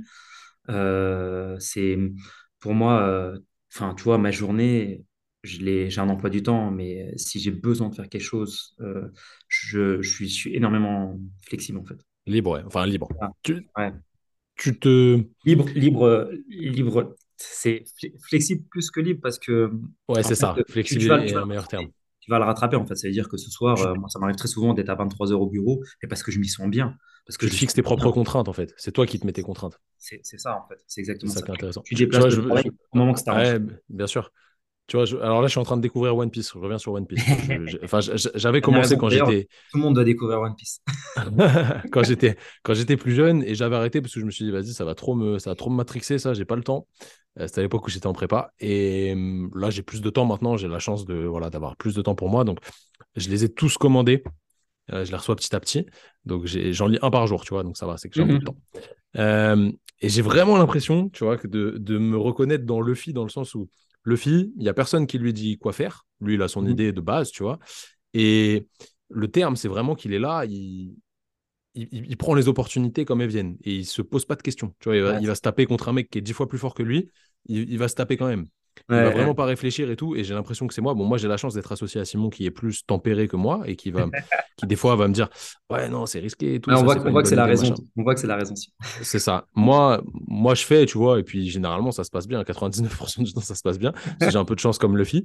Mais euh, tu vois, c'est marrant. Ça me fait vraiment penser à ça. Et c'est les mangas, je vois ça comme une histoire de d'entreprise euh, personnelle ou de groupe, parce que souvent ils sont en groupe. Si tu prends Dragon Ball, c'est pareil. Ah, et au final, c'est toujours positif. C'est toujours positif, malgré qu'à chaque fois, il y a un méchant qui revient. Et le méchant, il a ses raisons d'être méchant. Et mhm. il, se passe toujours des trucs qui font avancer les deux, les méchants et les, et les gentils. Donc euh, c'est marrant, ça me, fait, ça me fait penser à ça. C'est pour ça que je, je recoupe avec ce qu'on a dit au début, mais ça c'est rigolo et ça, et ça ramène des valeurs qui sont la valeur du travail, souvent, bien souvent. Mhm. Euh, entraînement, travail, bon, ça va avec, hein, c'est la même chose. Et surtout de la détermination. Au final, il veut être le roi des pirates et voilà, c'est fixé et il va faire, il va faire tout ce qu'il peut pour, pour l'être. Mais tu sais, même dans la définition des objectifs euh, au niveau un peu prépa mental et tout ça, je trouve ça intéressant justement dans le manga quand tu vois que dès le début du, du manga, le mec il commence et il dit Je serai le, roi des pirates. Ça veut dire qu'en fait, dès le début, il, il dit, il verbalise ce qu'il va être. Et mmh. il n'y a pas de doute dessus en fait. Et comme tu dis, en fait, après, tu vois tout son parcours et en fait, le mec, il continue à chaque fois d'avancer. Et en même temps, c'est très réaliste parce que, en fait, euh, la vie, elle est compliquée tout le temps. Et tout le temps, en fait, même si tu penses que tu es dans une bonne situation, tu as toujours des choses qui vont arriver et qui vont perturber ton équilibre. Et toi, tu dois constamment essayer de, de trouver des, des, solutions et, et continuer d'avancer. C'est ça la vie. La vie, c'est trouver des solutions. De moi, je, moi, moi, aussi, je, me retrouve beaucoup dans ce parallèle des, des, des mangas. C'est ce que j'aime dans la culture, justement, des mangas c'est que c'est ce côté un peu, bah oui, il faut travailler pour atteindre ton objectif. Euh, c'est toujours dur. Ouais, tu as toujours des doutes. Mais en fait, euh, si jamais tu sais ce que tu veux faire, si jamais tu es droit dans, ce que tu, dans ta façon de voir et que tu, tu te donnes les moyens, bah, tu peux atteindre, tu peux atteindre tes objectifs. En fait, il n'y a, pas de, a pas de secret. En fait. C'est celui qui c'est qui, qui, qui se donne pas la, possibilité, qui arrive pas. C'est comme on dit, euh, quand tu te dis que tu vas perdre, bah, tu as déjà à moitié perdu. En fait. C'est clair. Ben ça, ça se retrouve dans le sport. Quand tu arrives sur une barre d'altéro et que tu te dis ah, je vais pas la passer, c'est sûr que tu vas pas la passer. Exactement. C'est clair. Mais bon, ça, ça s'expérimente avec le temps et c'est assez intéressant. Tous ces parallèles-là sont, sont, vraiment parlants. story euh, avec mon clean euh, des derniers jours. Je, je, je, suis pas, tu vois, moi je, suis sur Instagram beaucoup, c'est un, un, truc, j'en parle souvent. Je suis sur Instagram beaucoup pour le, le, business, pour notre business, mais je regarde quasi rien. Je regarde quasi rien parce que ça me, ça m'éloigne de la vraie vie, j'ai l'impression. Ouais, Tu vois, je préfère les discussions comme ça. Et puis c'est chronophage en fait. Après, tu passes. Exactement, ouais, de fou. tu, regardes une story, ça dure 30 secondes. Euh, souvent, tu regardes 10 de suite. Tu as, niqué 5 minutes de ta journée déjà. Le... On va pas dire que le temps c'est de l'argent, c'est trop facile à dire, mais c'est vrai. Tu vois. Au final, quand tu as pas mal de choses à faire, le temps est, le temps est compté. Justement, je te pose une question là-dessus. Euh, tu as une vie de famille, comme tu nous as dit. Comment, comment tu fais pour, euh, pour gérer ton temps entraînement, travail, famille, etc. Est-ce que tu te dédies vraiment des, moments clés pour tes enfants ou est-ce que voilà, tu es encore dans, ce truc où c'est hyper aléatoire et tu aimerais faire mieux mais tu as du mal à le faire? Bon, on veut toujours faire mieux. Hein, mais... je dirais qu'il m'a fallu à peu près 10 ans pour trouver un équilibre. Euh, mais pendant des années, ouais, c'était beaucoup euh, concentré sur, sur le travail. Euh, j'ai la chance d'avoir aussi une femme qui, qui pendant longtemps m'a soutenu, m'a donné la possibilité de m'investir dans, dans, mes projets. Elle m'a connu avec beaucoup de projets. Donc ça fait qu'elle a toujours su que j'étais toujours pris par, par mes réflexions, par un diplôme, par, par une formation, par, par un projet, une entreprise. Et donc, ça fait que j'arrive aujourd'hui à, concilier un peu l'ensemble de mes, projets et ma vie, de famille et mon entraînement. Mais parce que j'ai pris 10 ans à construire des choses sur lesquelles il y a un moment, euh, bah, au début, j'ouvrais un, magasin sur Rouen, par exemple, quand j'ai ouvert en 2000, 2013. En 2013, quand j'ouvre sur Rouen, euh, je fais une pause déjeuner de 13h à 15h. Comme ça, de 13h à 15h, je vais m'entraîner. Et à 15h, je mange un truc vite fait avant de réouvrir, euh, en, ouvrant la boutique, le temps que les premiers clients arrivent. Et je mange parfois, je finis de manger à 17h30 du riz qui est complètement froid parce qu'il a été chauffé à, à, à 15h. Au début, c'était ça, en fait. Je, m'entraînais le midi pendant ma pause. Comme ça, ça ne me prenait pas trop sur mon temps de, famille le soir quand je rentrais, parce que je rentrais déjà tard avec la route. Euh, et au début, tu fais beaucoup de concessions et donc tu ne peux pas t'entraîner comme tu veux. Euh, en fait, tu es obligé de, de, de, faire des concessions sur chaque chose. Tu peux pas tout avoir, malheureusement. Et petit à petit, quand tu commences à mettre des personnes que tu as formées qui sont compétentes pour prendre des responsabilités sur choses que tu, tu faisais toi, bah, tu commences à te libérer un petit peu de temps. Et aujourd'hui, je suis un peu plus dans le pilotage, beaucoup plus que dans l'opérationnel. Et c'est ce qui me permet de me dégager un peu de temps. Mais ça ne change pas que le matin, j'arrive 8h30 jusqu'à jusqu'à 10h30, 11h, je suis à la salle. Ça me permet aussi de voir un peu comment se passe euh, euh, la, le, le, crossfit, les adhérents. Ouais, tu, tu montres l'exemple aussi. C'est ça, exactement. Et puis je parle avec mes coachs, je vois un peu comment ça se passe, les problématiques et tout ça. Euh, et ensuite, j'arrive j'arrive au bureau qui est pour à 20 mètres, tu as bien vu. C'est super pratique. Et, euh, et, là, je commence à me mettre sur ma partie plutôt administrative, déjà traiter mes mails et toutes ces choses-là.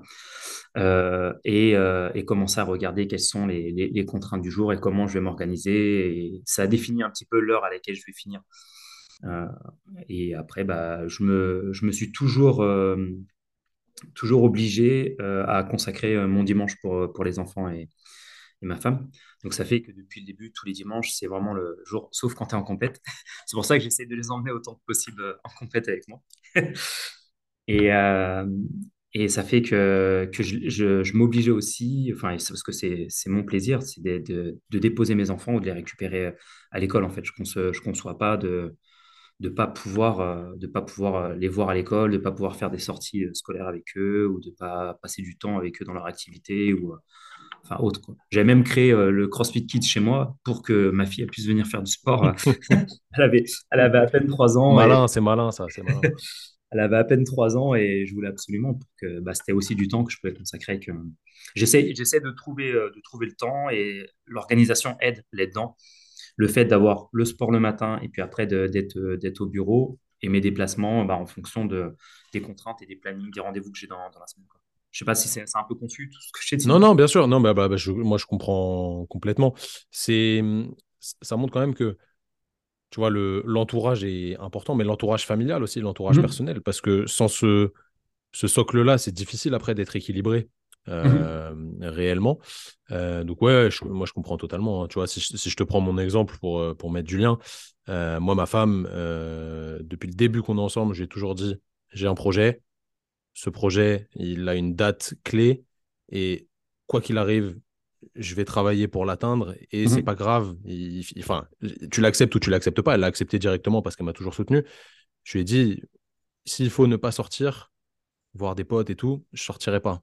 Mmh. S'il faut ne pas fêter Noël, ne pas fêter le Nouvel An, je, je ça, ne bougera pas. Mais par contre, je te garantis que j'aurai atteint pour nous euh, ce que je veux atteindre à tel âge et ce sera fait, crois-moi, et elle me croit, euh, parce mmh. que c'est en cours. Et elle m'a toujours fait confiance là-dessus. Mais tu vois, tu peux te mettre avec quelqu'un euh, qui te dit Bah non, pour moi, c'est trop de contraintes, euh, je l'accepte pas. Donc, déjà, je la remercie. Mais merci, mmh. merci beaucoup de me tolérer, parce que je suis pas, pas forcément facile. Mais c'est important d'avoir ce socle-là qui est positif. Tu vois, ça, parce que c'est, ça fait vraiment la différence. Et elle, et elle, elle a jamais douté de, de, de ce que je voulais mettre en place. Et euh, c'est incroyable, tu vois, si tu, si tu l'as, mmh. c'est quand même mieux, mais c'est de l'organisation. Et voilà, hein, nous, c'était, avec Simon, on, on, vit à peu près pareil. Nous, c'était, moi, ma priorité, c'est le travail qui est égal avec l'entraînement. Mmh. Voilà. Euh, et le reste, s'il n'y a pas le temps, il n'y a pas le temps, c'est pas grave, je m'en fous en fait. Tu vois, vraiment euh, sortir et tout, c'est secondaire. C'est ouais. mais les, les, les, gens sont pas prêts à mettre ça en place souvent. Euh, ces plaisirs-là, qui je peux, je peux le comprendre hein, parce que tout le monde n'a pas la même vision, mais euh, ces plaisirs-là, tu vois, aller, euh, aller au bar, sortir avec des potes, si s'il y a quelque chose à faire qui n'a pas été fait dans les temps voulus et qui te qui t'éloigne de l'objectif, bah tant pis. tant pis, c'est comme ça, tu vois. Non, et puis après, et puis après, je pense que c'est aussi une question d'épanouissement. Enfin, moi, je prends, je prends énormément de plaisir à entreprendre, énormément de plaisir à, à, à m'entraîner. Et effectivement, euh, pour d'autres personnes, ça peut représenter des contraintes. Euh, moi, tout ce que je fais au quotidien, j'en parlais notamment avec des apprentis euh, la dernière fois, je, lui dis, mais tu sais, moi, quand je reste jusqu'à 23 heures ici, euh, j'ai- mais j'ai zéro contrainte. Zéro contrainte, en Et les fait. gens ont du mal à le comprendre. ouais. Ça, ça m'arrive jamais de regarder ma montre et de me dire, euh, vas-y, encore trois heures avant que je finisse mon travail. J'ai fait Ouais, travaillé à l'usine, je regardais, je regardais l'horloge toutes les, toutes les minutes, ça passait pas. horrible. Je Horrible. découpais des, je découpais des VMC, je les, je les mettais dans des boîtes, je découpais, je mettais dans des boîtes. Infernal. J'ai fait ça et euh, enfin, aujourd'hui, moi, j'ai ma semaine de travail. Je, te promets que ça fait, euh, ça fait euh, donc un peu plus de 12 ans que, que j'ai ent- entrepris je, je ressens jamais au quotidien cette contrainte du, du travail. C'est, pour moi, effectivement, comme tu dis, c'est parce que aussi j'ai l'en- l'environnement, j'ai ma femme qui croit en moi, qui croit en ce que je fais. Et ça, c'est indispensable. Si tu n'as si t'as pas ça, euh, moi, j'aurais jamais pu faire tout ce que je fais aujourd'hui si j'avais pas, si j'avais pas ma femme. Ouais, bien sûr. sûr. C'est, c'est- en fait, toi et moi, on est des. Il y a plein d'autres gens qui nous écoutent qui sont dans ce cas-là, mais on est des passionnés de travail. Tu vois, je prends l'exemple de Mhm. Jennifer. Ouais, Jennifer, c'est totalement ça. Euh, tu vois, c'est marrant. Moi, par exemple, si ma femme, elle sort le soir, si je elle a un rendez-vous avec des, des copines ou autre, euh, si elle rentre à minuit, et moi, moi, je vais pas être content qu'elle soit partie, tu vois, mais je vais pouvoir travailler jusqu'à minuit. Euh, alors que quand elle rentre, normalement, je, fais, je, je ne travaille plus, tu vois. Enfin, j'essaye Mhm. de, de, de plus travailler. Donc, c'est pas, c'est pas négatif en soi, tu vois. Moi, je kiffe travailler, vraiment, c'est un, un plaisir, c'est un épanouissement Mhm. personnel, tu vois. J'ai j'ai besoin de ça. Donc, euh, je pense que ça aide quand même, tu vois, d'avoir été formaté comme ça. Est-ce que tu penses que euh, c'est quelque chose qui, qui se transmet par les parents, par l'éducation, par des expériences de vie, ou est-ce que tu penses que c'est inné? Bah, tu, sais, euh, je t'en parlais, j'en parlais euh, pas plus tard que hier avec, euh, avec un, ami à moi, donc en fait, qui est sur l'espace de coworking où, je suis. Et en fait, lui, il est ingénieur. Et à côté à côté de ça, il a créé une association il y a 12 ans qui vient en aide en personnes en difficulté, qui fait des maraudes et tout ça. Et il est élu euh, à la ville euh, de Cergy euh, au numérique et, euh, au digital et tout et en fait, on disait, ce qui nous a donné cette, cette culture, en fait, c'est nos parents, en fait. Parce que nos, parents nous ont toujours appris que le travail, le développement, en fait, on a toujours eu des, exemples, des parents qui faisaient. Euh, moi, j'ai mon père, il travaillait à SNCF, mais à côté, euh, il était euh, mécano, carrossier, il faisait de l'élec, de la plomberie, euh, de la maçonnerie. euh, enfin, quand j'étais gamin, j'ai touché à tout, en fait. À 16 ans, j'avais déjà construit une véranda ou fait euh, changer les plaquettes de frein ou euh, fait. euh, T'es l'homme à tout faire, quoi. Non, non, mais je ne suis pas, je suis pas, je suis pas extrêmement doué dedans. Mais ce que je veux dire, c'est que Ouais, t'as déjà testé, t'as déjà En testé. fait, C'est important. ça. En fait, il m'a il m'a- il m'a- systématiquement montré plein de choses, plein de choses différentes, toujours euh, amené à réfléchir différemment, à trouver des solutions, Hmm, euh, parce que lui, parce que lui le faisait, euh, parce que ma mère le faisait, euh, et mon pote, que je te disais, c'était exactement la même chose. Ça veut dire que ses parents, ils sont arrivés, donc il est, il est d'origine congolaise. Ses parents sont arrivés du Congo, et ils sont arrivés ici, ils ont commencé par des métiers où ils avaient la possibilité de le faire. Et euh, à l'âge de peut-être 35 ou 40 ans, ils sont reformés pour devenir infirmiers, aides-soignants, euh, après des années en France, pour ensuite évoluer. Puis aujourd'hui, donc il a un, un- un de ses parents qui vit en Suisse. Enfin, quand tu vois son parcours, en fait, c'était une remise en question constante, une- un apprentissage constant, euh, une recherche de solutions constante, enfin, pour devenir meilleur, en fait, déjà soi-même, en fait. Donc, forcément, quand, quand tu vois ça depuis tout petit, ben, c'est ça, ça te donne l'exemple, c'est sûr. je pense. ouais. Je suis d'accord. Mais du coup, toi, tu... c'est sûr que tu donnes un, un bon exemple à tes enfants. Euh, est-ce que est-ce que tu es, quelqu'un qui est, voilà, qui réfléchit tout le temps, qui a toujours des nouvelles idées, etc., qui est, qui est focus sur plein de choses en même temps? Est-ce que des fois, tu arrives à débrancher complètement euh, le cerveau, entre guillemets, et à penser à autre chose qu'au qu'au travail? Ou est-ce que c'est très difficile pour toi? Euh, alors, en fait, du, du fait que déjà le travail, je le conçois pas comme du travail, ça, ça mélange un peu, ça mélange un peu les, les idées. Euh, mais euh, c'est notamment la raison pour laquelle je m'oblige, moi, à, à m'entraîner systématiquement, parce que c'est vraiment le moment où je lâche prise, en fait. Je m'entraîne. et moi, ce moment-là, il est indispensable. C'est, je, je peux pas produire, je peux pas travailler, je peux pas réfléchir à des nouvelles idées ou même mm, travailler, gérer mes émotions, gérer mes contraintes si j'ai pas mon activité, enfin si j'ai pas mon sport. Pour moi, mon sport, Mhm. c'est tout depuis toujours en fait. Et donc, je, mon entraînement le matin, ou, enfin, je peux pas déroger, euh, que je parte en vacances, que je- quoi que je fasse, mon entraînement, c'est, c'est primordial.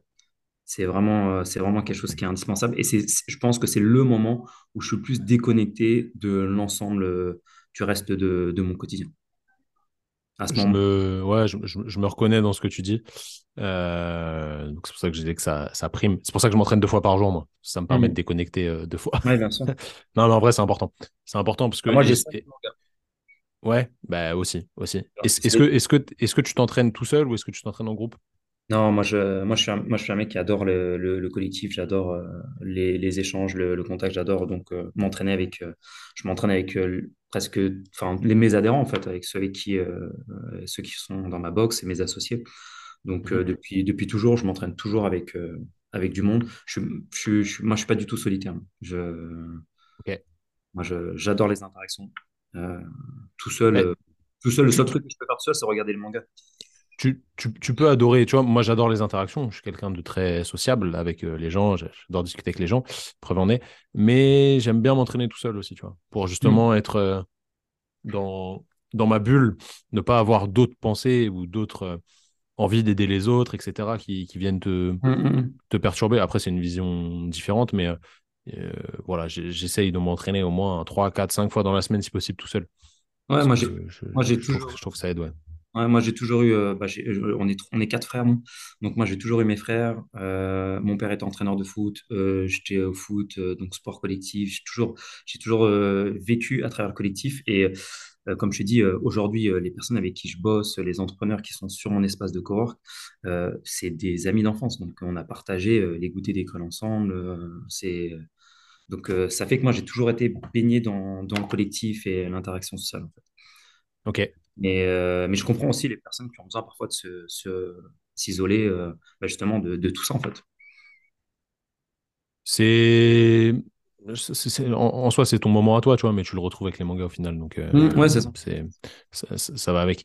Euh, ok, c'est très intéressant ça. Du coup, aujourd'hui, si tu devais nous lister le nombre de business, euh, sociétés différentes que, que tu as, société, euh, business, Mhm. tu, tu m'as compris, est-ce que, tu, est-ce que tu, tu peux le dire déjà et est-ce que tu sais exactement? Ouais, euh, bah, ah, donc j'ai commencé donc avec les, les magasins. ensuite, donc il y avait la, la, la, la salle, la, la salle de CrossFit. On- il y avait la société euh, de, mise en relation qu'on avait ouvert et puis a, que j'avais mis en, stand-by euh, de l'autre côté. Euh, après ça, donc, euh, je réfléchis. Euh, donc, j'ai euh, ouvert d'autres marques à côté. On, a, on avait essayé avec euh, une personne avec qui on bossait sur la nutrition, une diététicienne, d'ouvrir une société qui s'appelait Pure Food, qu'on a mis en stand-by pour l'instant, qui était des plats diètes calibrés en fonction des objectifs. euh, avec des portions que tu pouvais additionner, tout ça. Euh, Je sais pas si tu avais vu le, kakemono dans l'espace de cowork euh, sur le projet. C'était parce que justement, encore une fois, on voulait, on voulait répondre à un besoin qu'on n'arrivait pas à trouver. donc un peu comme Season. À côté, j'ai, créé aussi avec mes associés la marque Curesti, la marque euh, de, CBD avec laquelle on accompagne des athlètes et on fait des produits à base de, CBD. Euh, j'ai euh, donc créé avec mon associé la société qui dirige l'ensemble de, nos boîtes qui s'appelle FNA et le nom commercial c'est Comin Lab, c'est notre espace de, cowork sur, sur Cergy et sur lequel en fait on, on incube, on accompagne des entreprises, on réfléchit à des nouvelles idées, c'est un peu un gros laboratoire en fait pour nous. Et en même temps, c'est notre siège pour, euh, pour, nos, pour nos entreprises. Donc là, je suis aussi sur d'autres projets, notamment sur de la, de la formation. Euh, mais, euh, mais voilà, oui, je te dirais donc Curesti, Looking for, les, les trois magasins, la salle de CrossFit, l'espace de, de cowork, le, le concept Helio Fitness qu'on est en train de lancer donc avec un franchisé qui est sur euh, Amiens, euh, donc euh, Isma, qui a ouvert CrossFit Teranga et la, le déménagement de CrossFit L700 avec Gabin sur, sur Mérignac, sur, le, sur lesquels moi aussi je, je, je, suis, je suis dans la société avec, avec Gabin. Tu peux nous parler de, de ce nouveau projet, projet fitness, là, Elio? Ouais. Bah, en fait, Elio Fitness, c'est c'est tout simplement, euh, c'est tout, tout, simplement le résultat de, de notre expérience dans, dans, le, dans, le, CrossFit ou dans le sport. Euh, donc en fait, c'est un mélange. Euh, donc, nous, à la base, c'est ça, avant tout une salle de, CrossFit. Et sur la salle de CrossFit, en fait, on avait des, des besoins, des demandes, et on voulait mettre en place des choses. Et qu'on qu avait des difficultés à, à, présenter sous, sous l'image CrossFit pour, pour nos adhérents. Donc, euh, en fait, on a commencé, quand on a ouvert la box de CrossFit, à avoir un, ostéo et une diététicienne qui consultaient euh, sur la salle. Sauf que ça consultait à l'accueil, c'était un petit peu, un petit peu compliqué. Et une des premières choses qu'on qu voulait mettre en place, c'était avoir un espace pour des professionnels de santé pour qu'ils puissent euh, accompagner nos adhérents et avoir une prise en charge plus complète de, nos, sportifs, en fait. Donc, chez Hello Fitness, tu as, la partie CrossFit. Avec l'affiliation, on est des puristes du CrossFit. Donc, euh, en fait, c'est avant tout un espace CrossFit 100%. Un cabinet santé avec des professionnels de santé, donc euh, ostéo, diététicien, diététicienne, euh, hypno, sophro, chiro. En fait, en fonction des lieux, on a des spécialistes qui sont, qui sont différents. Et après, le troisième volet, c'est le studio fitness, euh, où on va avoir dedans des cours de baking, des cours de yoga, de pilates. Aujourd'hui, quand on présentait à nos adhérents de CrossFit euh, du yoga dans une salle de CrossFit au sol, euh, là où on faisait les burpees et, et des, deadlifts, ça plaisait à moitié en fait. Donc on avait besoin de créer un, environnement, un univers qui était, différent et avec des vrais spécialistes de la discipline, donc des gens qui sont consacrés sur du pilates. Moi aujourd'hui, c'est qui intervient par exemple sur Sergi sur le, sur le pilates, Célie, elle est kiné à côté, elle travaille dans un centre de rééducation. Euh, elle accompagne des sportifs tous les jours et pour elle, euh, le, le, le c'était euh, le moyen justement de, pouvoir aider les sportifs à, avoir un peu de, travail postural différent de, ce qu'ils font habituellement sur, sur le CrossFit ou sur leur, sur leur discipline. Et donc, nous, ça nous permettait, à travers le, le concept, de bien euh, illustrer euh, la prise en charge qu'on voulait faire de, nos adhérents. Nous, le, le focus chez Helio Fitness, c'est vraiment l'expérience client. On veut vraiment que on puisse avoir une prise en charge à 100% de, de notre pratiquant.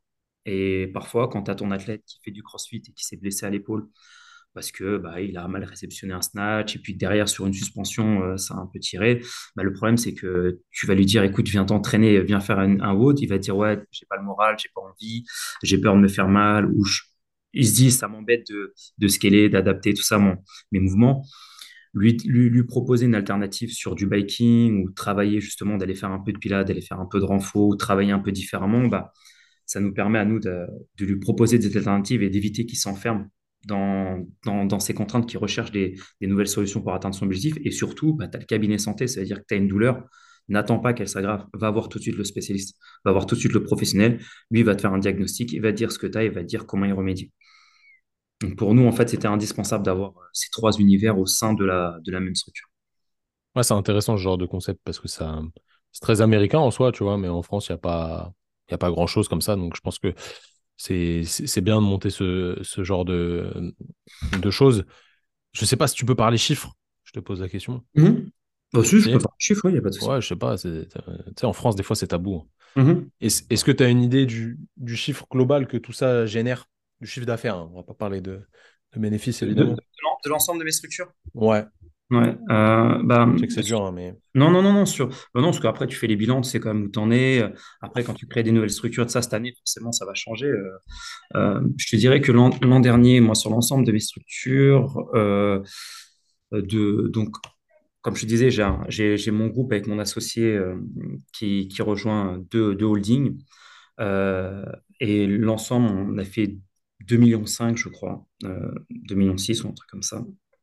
Et sur ma partie à moi, j'ai fait à peu près 1,3 million, je crois. 1 million. Okay.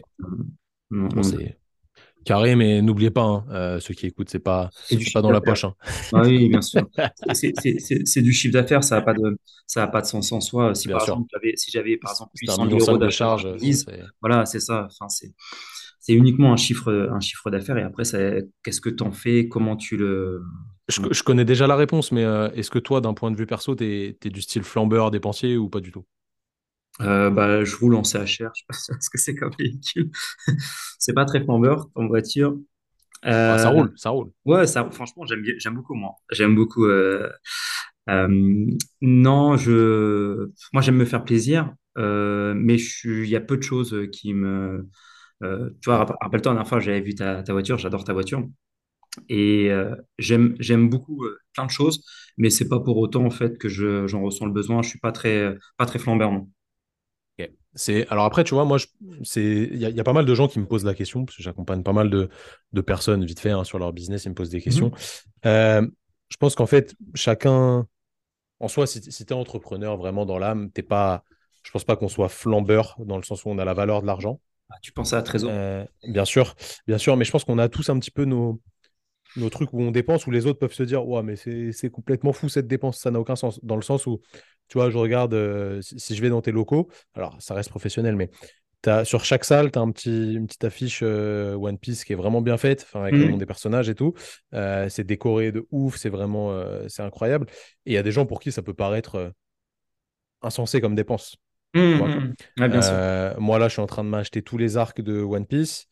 Euh, ça, ça coûte pas très cher en soi. Ça doit être 10 balles le manga, mais les gens disent Ouais, mais c'est gratuit, tu l'as en PDF sur Internet. Ouais, mais moi, j'aime bien l'avoir en, en, papier. bien sûr. Euh, par contre, il y a des gens qui vont partir à Bali deux fois par an, dépenser 2000 balles d'avion, d'hôtel, etc. Bon, j'exagère peut-être. Moi, c'est pas une dépense qui, qui m'intéresse et qui me paraît logique. Alors en soi, je m'en fous parce que chacun fait ce qu'il veut. Mais tu vois, c'est juste que on a des dépenses qui peut-être comblent un, besoin chez nous, mais qui n'est pas le même besoin que les autres. Donc en fait, c'est difficile de. C'est des centres d'intérêt. Ouais, ouais voilà, c'est ça. d'intérêt, non, c'est sûr que je, le vois, je le, je le, vois comme toi. En fait, ça dépend de, de ce que tu es, mais. Euh, donc moi, tu vois, j'aime euh, j'aime les voitures, donc forcément j'ai des voitures sympathiques. Après, de moins en moins, euh, parce qu'en fait, c'est comme tout. Dans la vie, je me rends compte, je, suis encore euh, jeune, entre guillemets, je viens d'avoir 28 ans, mais je me rends compte, en fait, des voitures, j'en ai eu beaucoup. Quand tu achètes ta voiture, t'es là, mmh. putain, elle est incroyable et tout. T'es es, tellement content que tu dégages une énergie, les gens, ils t'arrêtent au feu pour te dire, ouais, ta voiture, elle est stylée. Eh ben, euh, et, moi, moi, je suis ce genre de mec, j'achète une caisse, vraiment, je vais aller rouler avec juste pour rouler. Parce que mmh. je suis trop content, il y a des nouvelles sensations, etc. Tu testes. Et en fait, je fais ça pendant une semaine. Et après, bon, la voiture, elle est garée dehors tu la regardes, tu te dis, bon, effectivement, elle est stylée, mais ça change quoi en fait? Mm-hmm. Qu'est-ce que ça change à ma vie? Je vais toujours au travail avec. Euh, ça roule aussi bien qu'un qu'un Kangoo, euh, tu vois? Donc, euh, en, soi, je kiffe parce que pareil, c'est un truc qui, qui, qui, vient de mon père. Tu vois, mon père, il est collectionneur de voitures. Ah, mais, mais voilà, j'y reviens de plus en plus. Bon, après, et puis, toujours je pense que quand, mais... quand tu prends ta voiture aussi, c'est aussi te, accomplissement, ouais tu, tu te félicites en fait de ce que de ce que tu as accompli en fait. Donc euh, bah, c'est sûr. Quand tu prends quelque chose, euh, moi euh, justement quand tu parles de ce côté flambeur quand tu disais tout à l'heure, en fait je fais tellement ce que j'ai envie, je prends ce que j'ai envie quand j'en ai besoin que j'ai j'ai une question qui, vient, bien sûr. Je, je, vois, je vois très bien ce que tu veux dire. Est-ce que les gens ont du mal à te faire des cadeaux dans le sens où dès que tu veux un truc, tu l'achètes? Alors les gens, des, les... les idées de cadeaux, tu vois. Ouais. Ma femme, elle trouve toujours des idées. Ouais. Génial. Qui te plaisent, qui te plaisent. Ouais. Euh, mais c'est souvent effectivement très fonctionnel en fait. Euh, hmm. c'est pas le genre de cadeau que tu vas faire avec quelqu'un d'autre euh, parce que parce que c'est c'est pas le cadeau ultra plaisir, c'est le cadeau fonctionnel. mais ouais, j'ai j'exprime rarement un besoin sur sur quelque chose. Ouais. Bah, si tu en as besoin, tu le prends, quoi. Ouais, mon téléphone, euh, là, j'ai Samsung, je suis pas, je suis pas iPhone. Euh, j'ai un S21. Je crois que là, c'est le 22. Il n'y a pas un autre qui va sortir ou je sais pas. Enfin, je, le, je prends le téléphone quand j'en ai besoin parce que mon téléphone sature, qui fonctionne plus bien et que c'est mon outil de travail. Euh, pour travailler, j'ai une surface. je trouve ça super efficace. Ça s'allume en deux secondes. Euh, c'est, euh, mais je, prends des, des, choses qui me servent au, quotidien. Après, tu vois, je, pense qu'on a toujours, encore ce que je disais tout à l'heure, la valeur de l'argent, dans le sens où moi j'ai changé de Mac. Là, moi je suis sur Mac parce que, bon, on va pas se mentir aujourd'hui.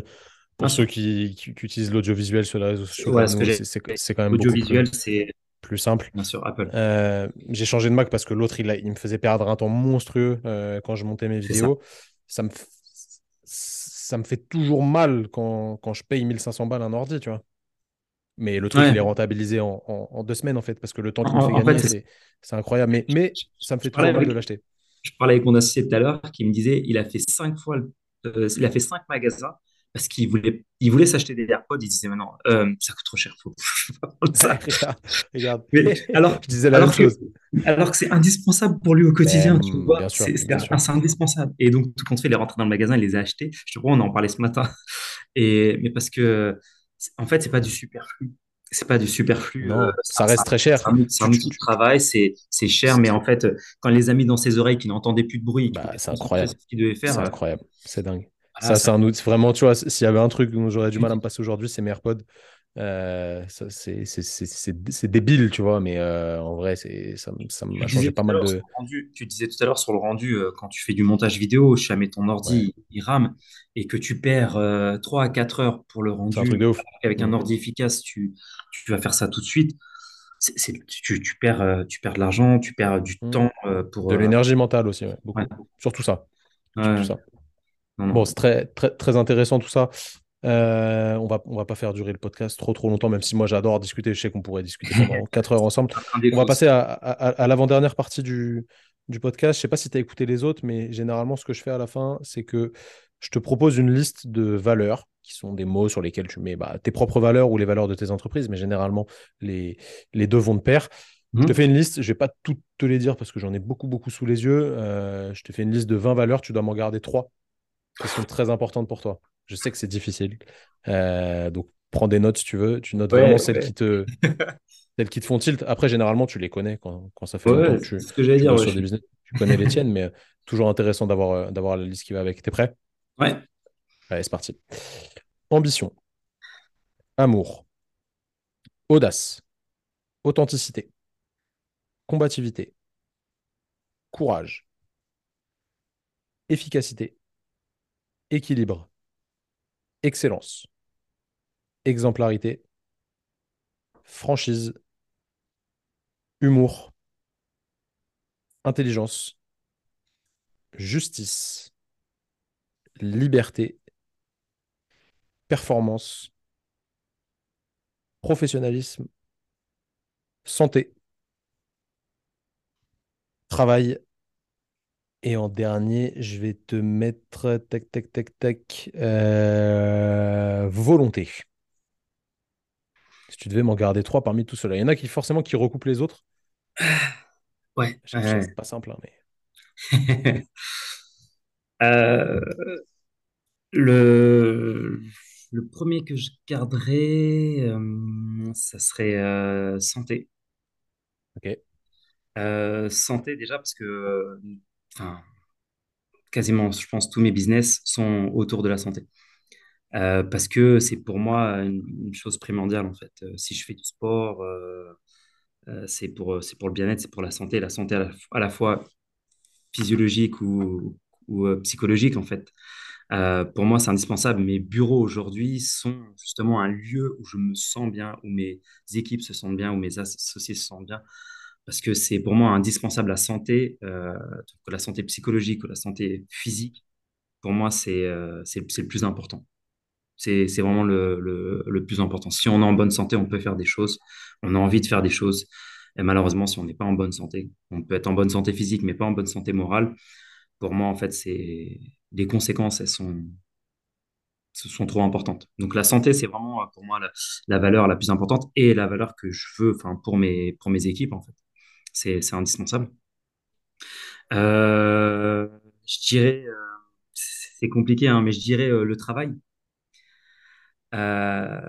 Mais parce que moi, le sens du travail, en fait, c'est plutôt quelque chose de noble en fait. C'est quelque chose que je vois de positif en fait.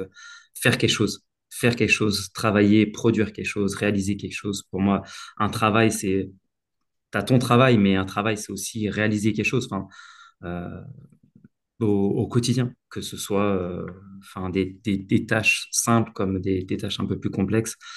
C'est, c'est pas tant le travail euh, qu'on a tendance à stéréotyper avec euh, l'entreprise, l'emploi et, tout ça, c'est, le travail dans le, fait de, réaliser des choses, d'aboutir à des choses, de, voilà, de, de créer, de faire. Pour moi, ça, tout ça, c'est du travail et pour moi, c'est une, une valeur, une valeur indispensable en fait. Pour moi, tu peux, c'est comme on le disait tout à l'heure par rapport aux enfants, c'est vraiment quelque chose que j'inculque à mes enfants, c'est que les choses, c'est indispensable cette, cette valeur de, de travail, de faire des choses, de toujours vouloir euh, évoluer, progresser, euh, et ça passe par le travail. Si t'as pas cette, euh, cette notion de, de travail, pour moi, tu, tu fais pas, tu fais pas grand-chose en fait. La dernière, c'est très très très compliqué. Il y en a plein dans ce que tu as dit qui étaient Ouais, je sais, je suis dur, je suis dur. Je peux faire rapidement plein de mots. Non, mais en fait, il y, en a qui, se- qui se rejoignent dans, dans l'excellence, l'ambition, l'aut- l'authentisme. C'est, enfin, tous ces trucs-là. Enfin, j'ai noté la, la franchise. Je te dirais peut-être, euh, je te dirais peut-être l'excellence. Ok. Ouais, ça regroupe beaucoup d'autres choses. Ouais, je te dirais peut-être l'excellence parce que en fait, euh, et tu sais, j'en Sans, parlais. tra- sans travail, t'as pas d'excellence? C'est, c'est pour, pour moi l'excellence, ça regroupe tellement de choses importantes. Euh, je, je prends l'exemple, j'en parlais hier avec une, une apprentie. Euh, en fait, l'exigence de, de toujours vouloir faire mieux, de toujours devenir meilleur, de, de, de faire tout progresser, c'est, c'est l'essence même de l'être humain, je pense. euh, Et l'évolution de la, de la société, toujours à vouloir améliorer les, choses. Et c'est, c'est justement l'excellence qui nous pousse à vouloir faire, euh, à vouloir faire mieux, à trouver euh, toujours, euh, toujours mieux et même vis-à-vis de soi-même, en fait, la satisfaction de, de justement tenter ou d'atteindre l'excellence dans certains, dans certaines choses qu'on qu'on fait au, quotidien. Ouais, non, l'excellence, c'est, pour moi, c'est c'est vraiment une valeur fondamentale. Très bien. Donc, santé, travail, excellence, c'est des bonnes valeurs. hein. Ça te reflète bien, c'est cool. Fred, on va passer à la toute dernière partie qui est un peu plus légère pour le coup. Je vais te poser des questions. Tu auras deux choix. Je te donne deux choix dans les réponses. Euh, Enfin, je vais te mettre deux trucs en opposition plutôt. C'est plus simple de le présenter comme ça. Tu réponds sans réfléchir. Enfin, sans réfléchir. Ce qui sort, euh, sort quoi. ok. Ok, il n'y en a pas beaucoup, t'inquiète. T'es prêt? Ouais, Snatch ou clean? snatch, Pizza ou burger? Pizza, CrossFit ou muscu? Bah, ceux qui répondent burger, de toute crossfit, façon, c'est interdit. Zoro ou Luffy? Ah, Zoro, parce que c'est ma plaque de, de mon bureau. Propre, c'est un meilleur sabreur. Coach ou owner?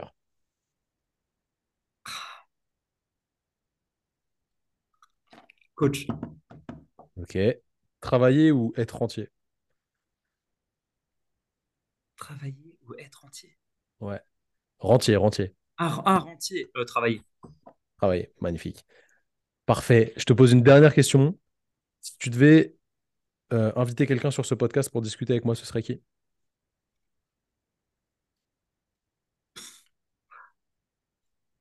Tellement, euh, tellement, tellement, tellement. euh, Ça peut être de, être peut-être. quelqu'un d'atteignable ou d'inatteignable. hein. euh, non, mais le- la première chose, c'est ce qui nous, ce qui nous, ce qui nous, enfin, ce qui nous connecte plus ou moins, mais c'est le, le coup de téléphone qu'on a eu tout à l'heure, euh, Jennifer. Euh, en fait, C'est déjà fait. C'est déjà ouais. fait, mais je compte en faire un deuxième avec elle, mais il y en a déjà mais euh, tu vois, j'ai- j'ai- j'ai- j'aime beaucoup ce qu'elle véhicule, j'aime beaucoup ce qu'elle, qu'elle fait. Euh, mais je pense qu'après, il y a plein d'autres personnes que as déjà, euh, à qui tu as déjà fait des, des interviews. euh, mais bah, je te dirais, je sais pas si Alex Richard, tu déjà, t'as déjà Non. fait Ok. Ok, je note. C'est le gérant de, ce de... de Remes et de RX Comp. Ouais, c'est ça, ouais. J'aime beaucoup ce Ok, qu'il fait. Ça vachement inspirant. J'aime bien sa, sa personnalité et, euh, ce qu'il met en place. ça marche, c'est noté. Fred, merci beaucoup. Euh, vraiment, merci plaisir. de ton temps. J'espère que, enfin, je sais même pas, j'espère. Moi, j'ai pris beaucoup de plaisir à enregistrer ça, donc euh, je pense que les gens vont, vont se reconnaître là-dedans. Évidemment, si vous êtes encore là à l'heure où vous écoutez le, le podcast, n'hésitez pas à nous mettre un, un- un petit 5 étoiles sur Spotify, Deezer, Apple Podcast, tout le, tout le bazar. Ça nous aide au référencement, c'est cool. Si vous nous avez regardé sur YouTube, bah, mettez un petit like à la vidéo. Je vous mettrai tous les liens euh, pour retrouver Fred, même si voilà, il n'a pas un compte Instagram Ouais. actif. Euh, je, vous mettrai les liens de ses business pour que vous alliez euh, regarder comment, comment ça se développe. Et si vous passez vers Sergi, bah, n'hésitez pas à faire un drop à, à Avec, CP95. Il, vous accueillera bien. C'est clair, il y a des nocos et tout, il y a plein de trucs. Euh, puis il y a de quoi s'entraîner surtout. Merci encore à toi, merci de ton temps. Merci à toi. Merci. Et puis, tous ceux qui écoutent, bah, je vous souhaite une bonne journée, une bonne soirée, peu importe. Hein. Où que vous soyez, prenez du plaisir et surtout, euh, avancez dans la vie, faites les choses à votre image et faites les choses bien. C'est très important. Salut tout le monde. Salut.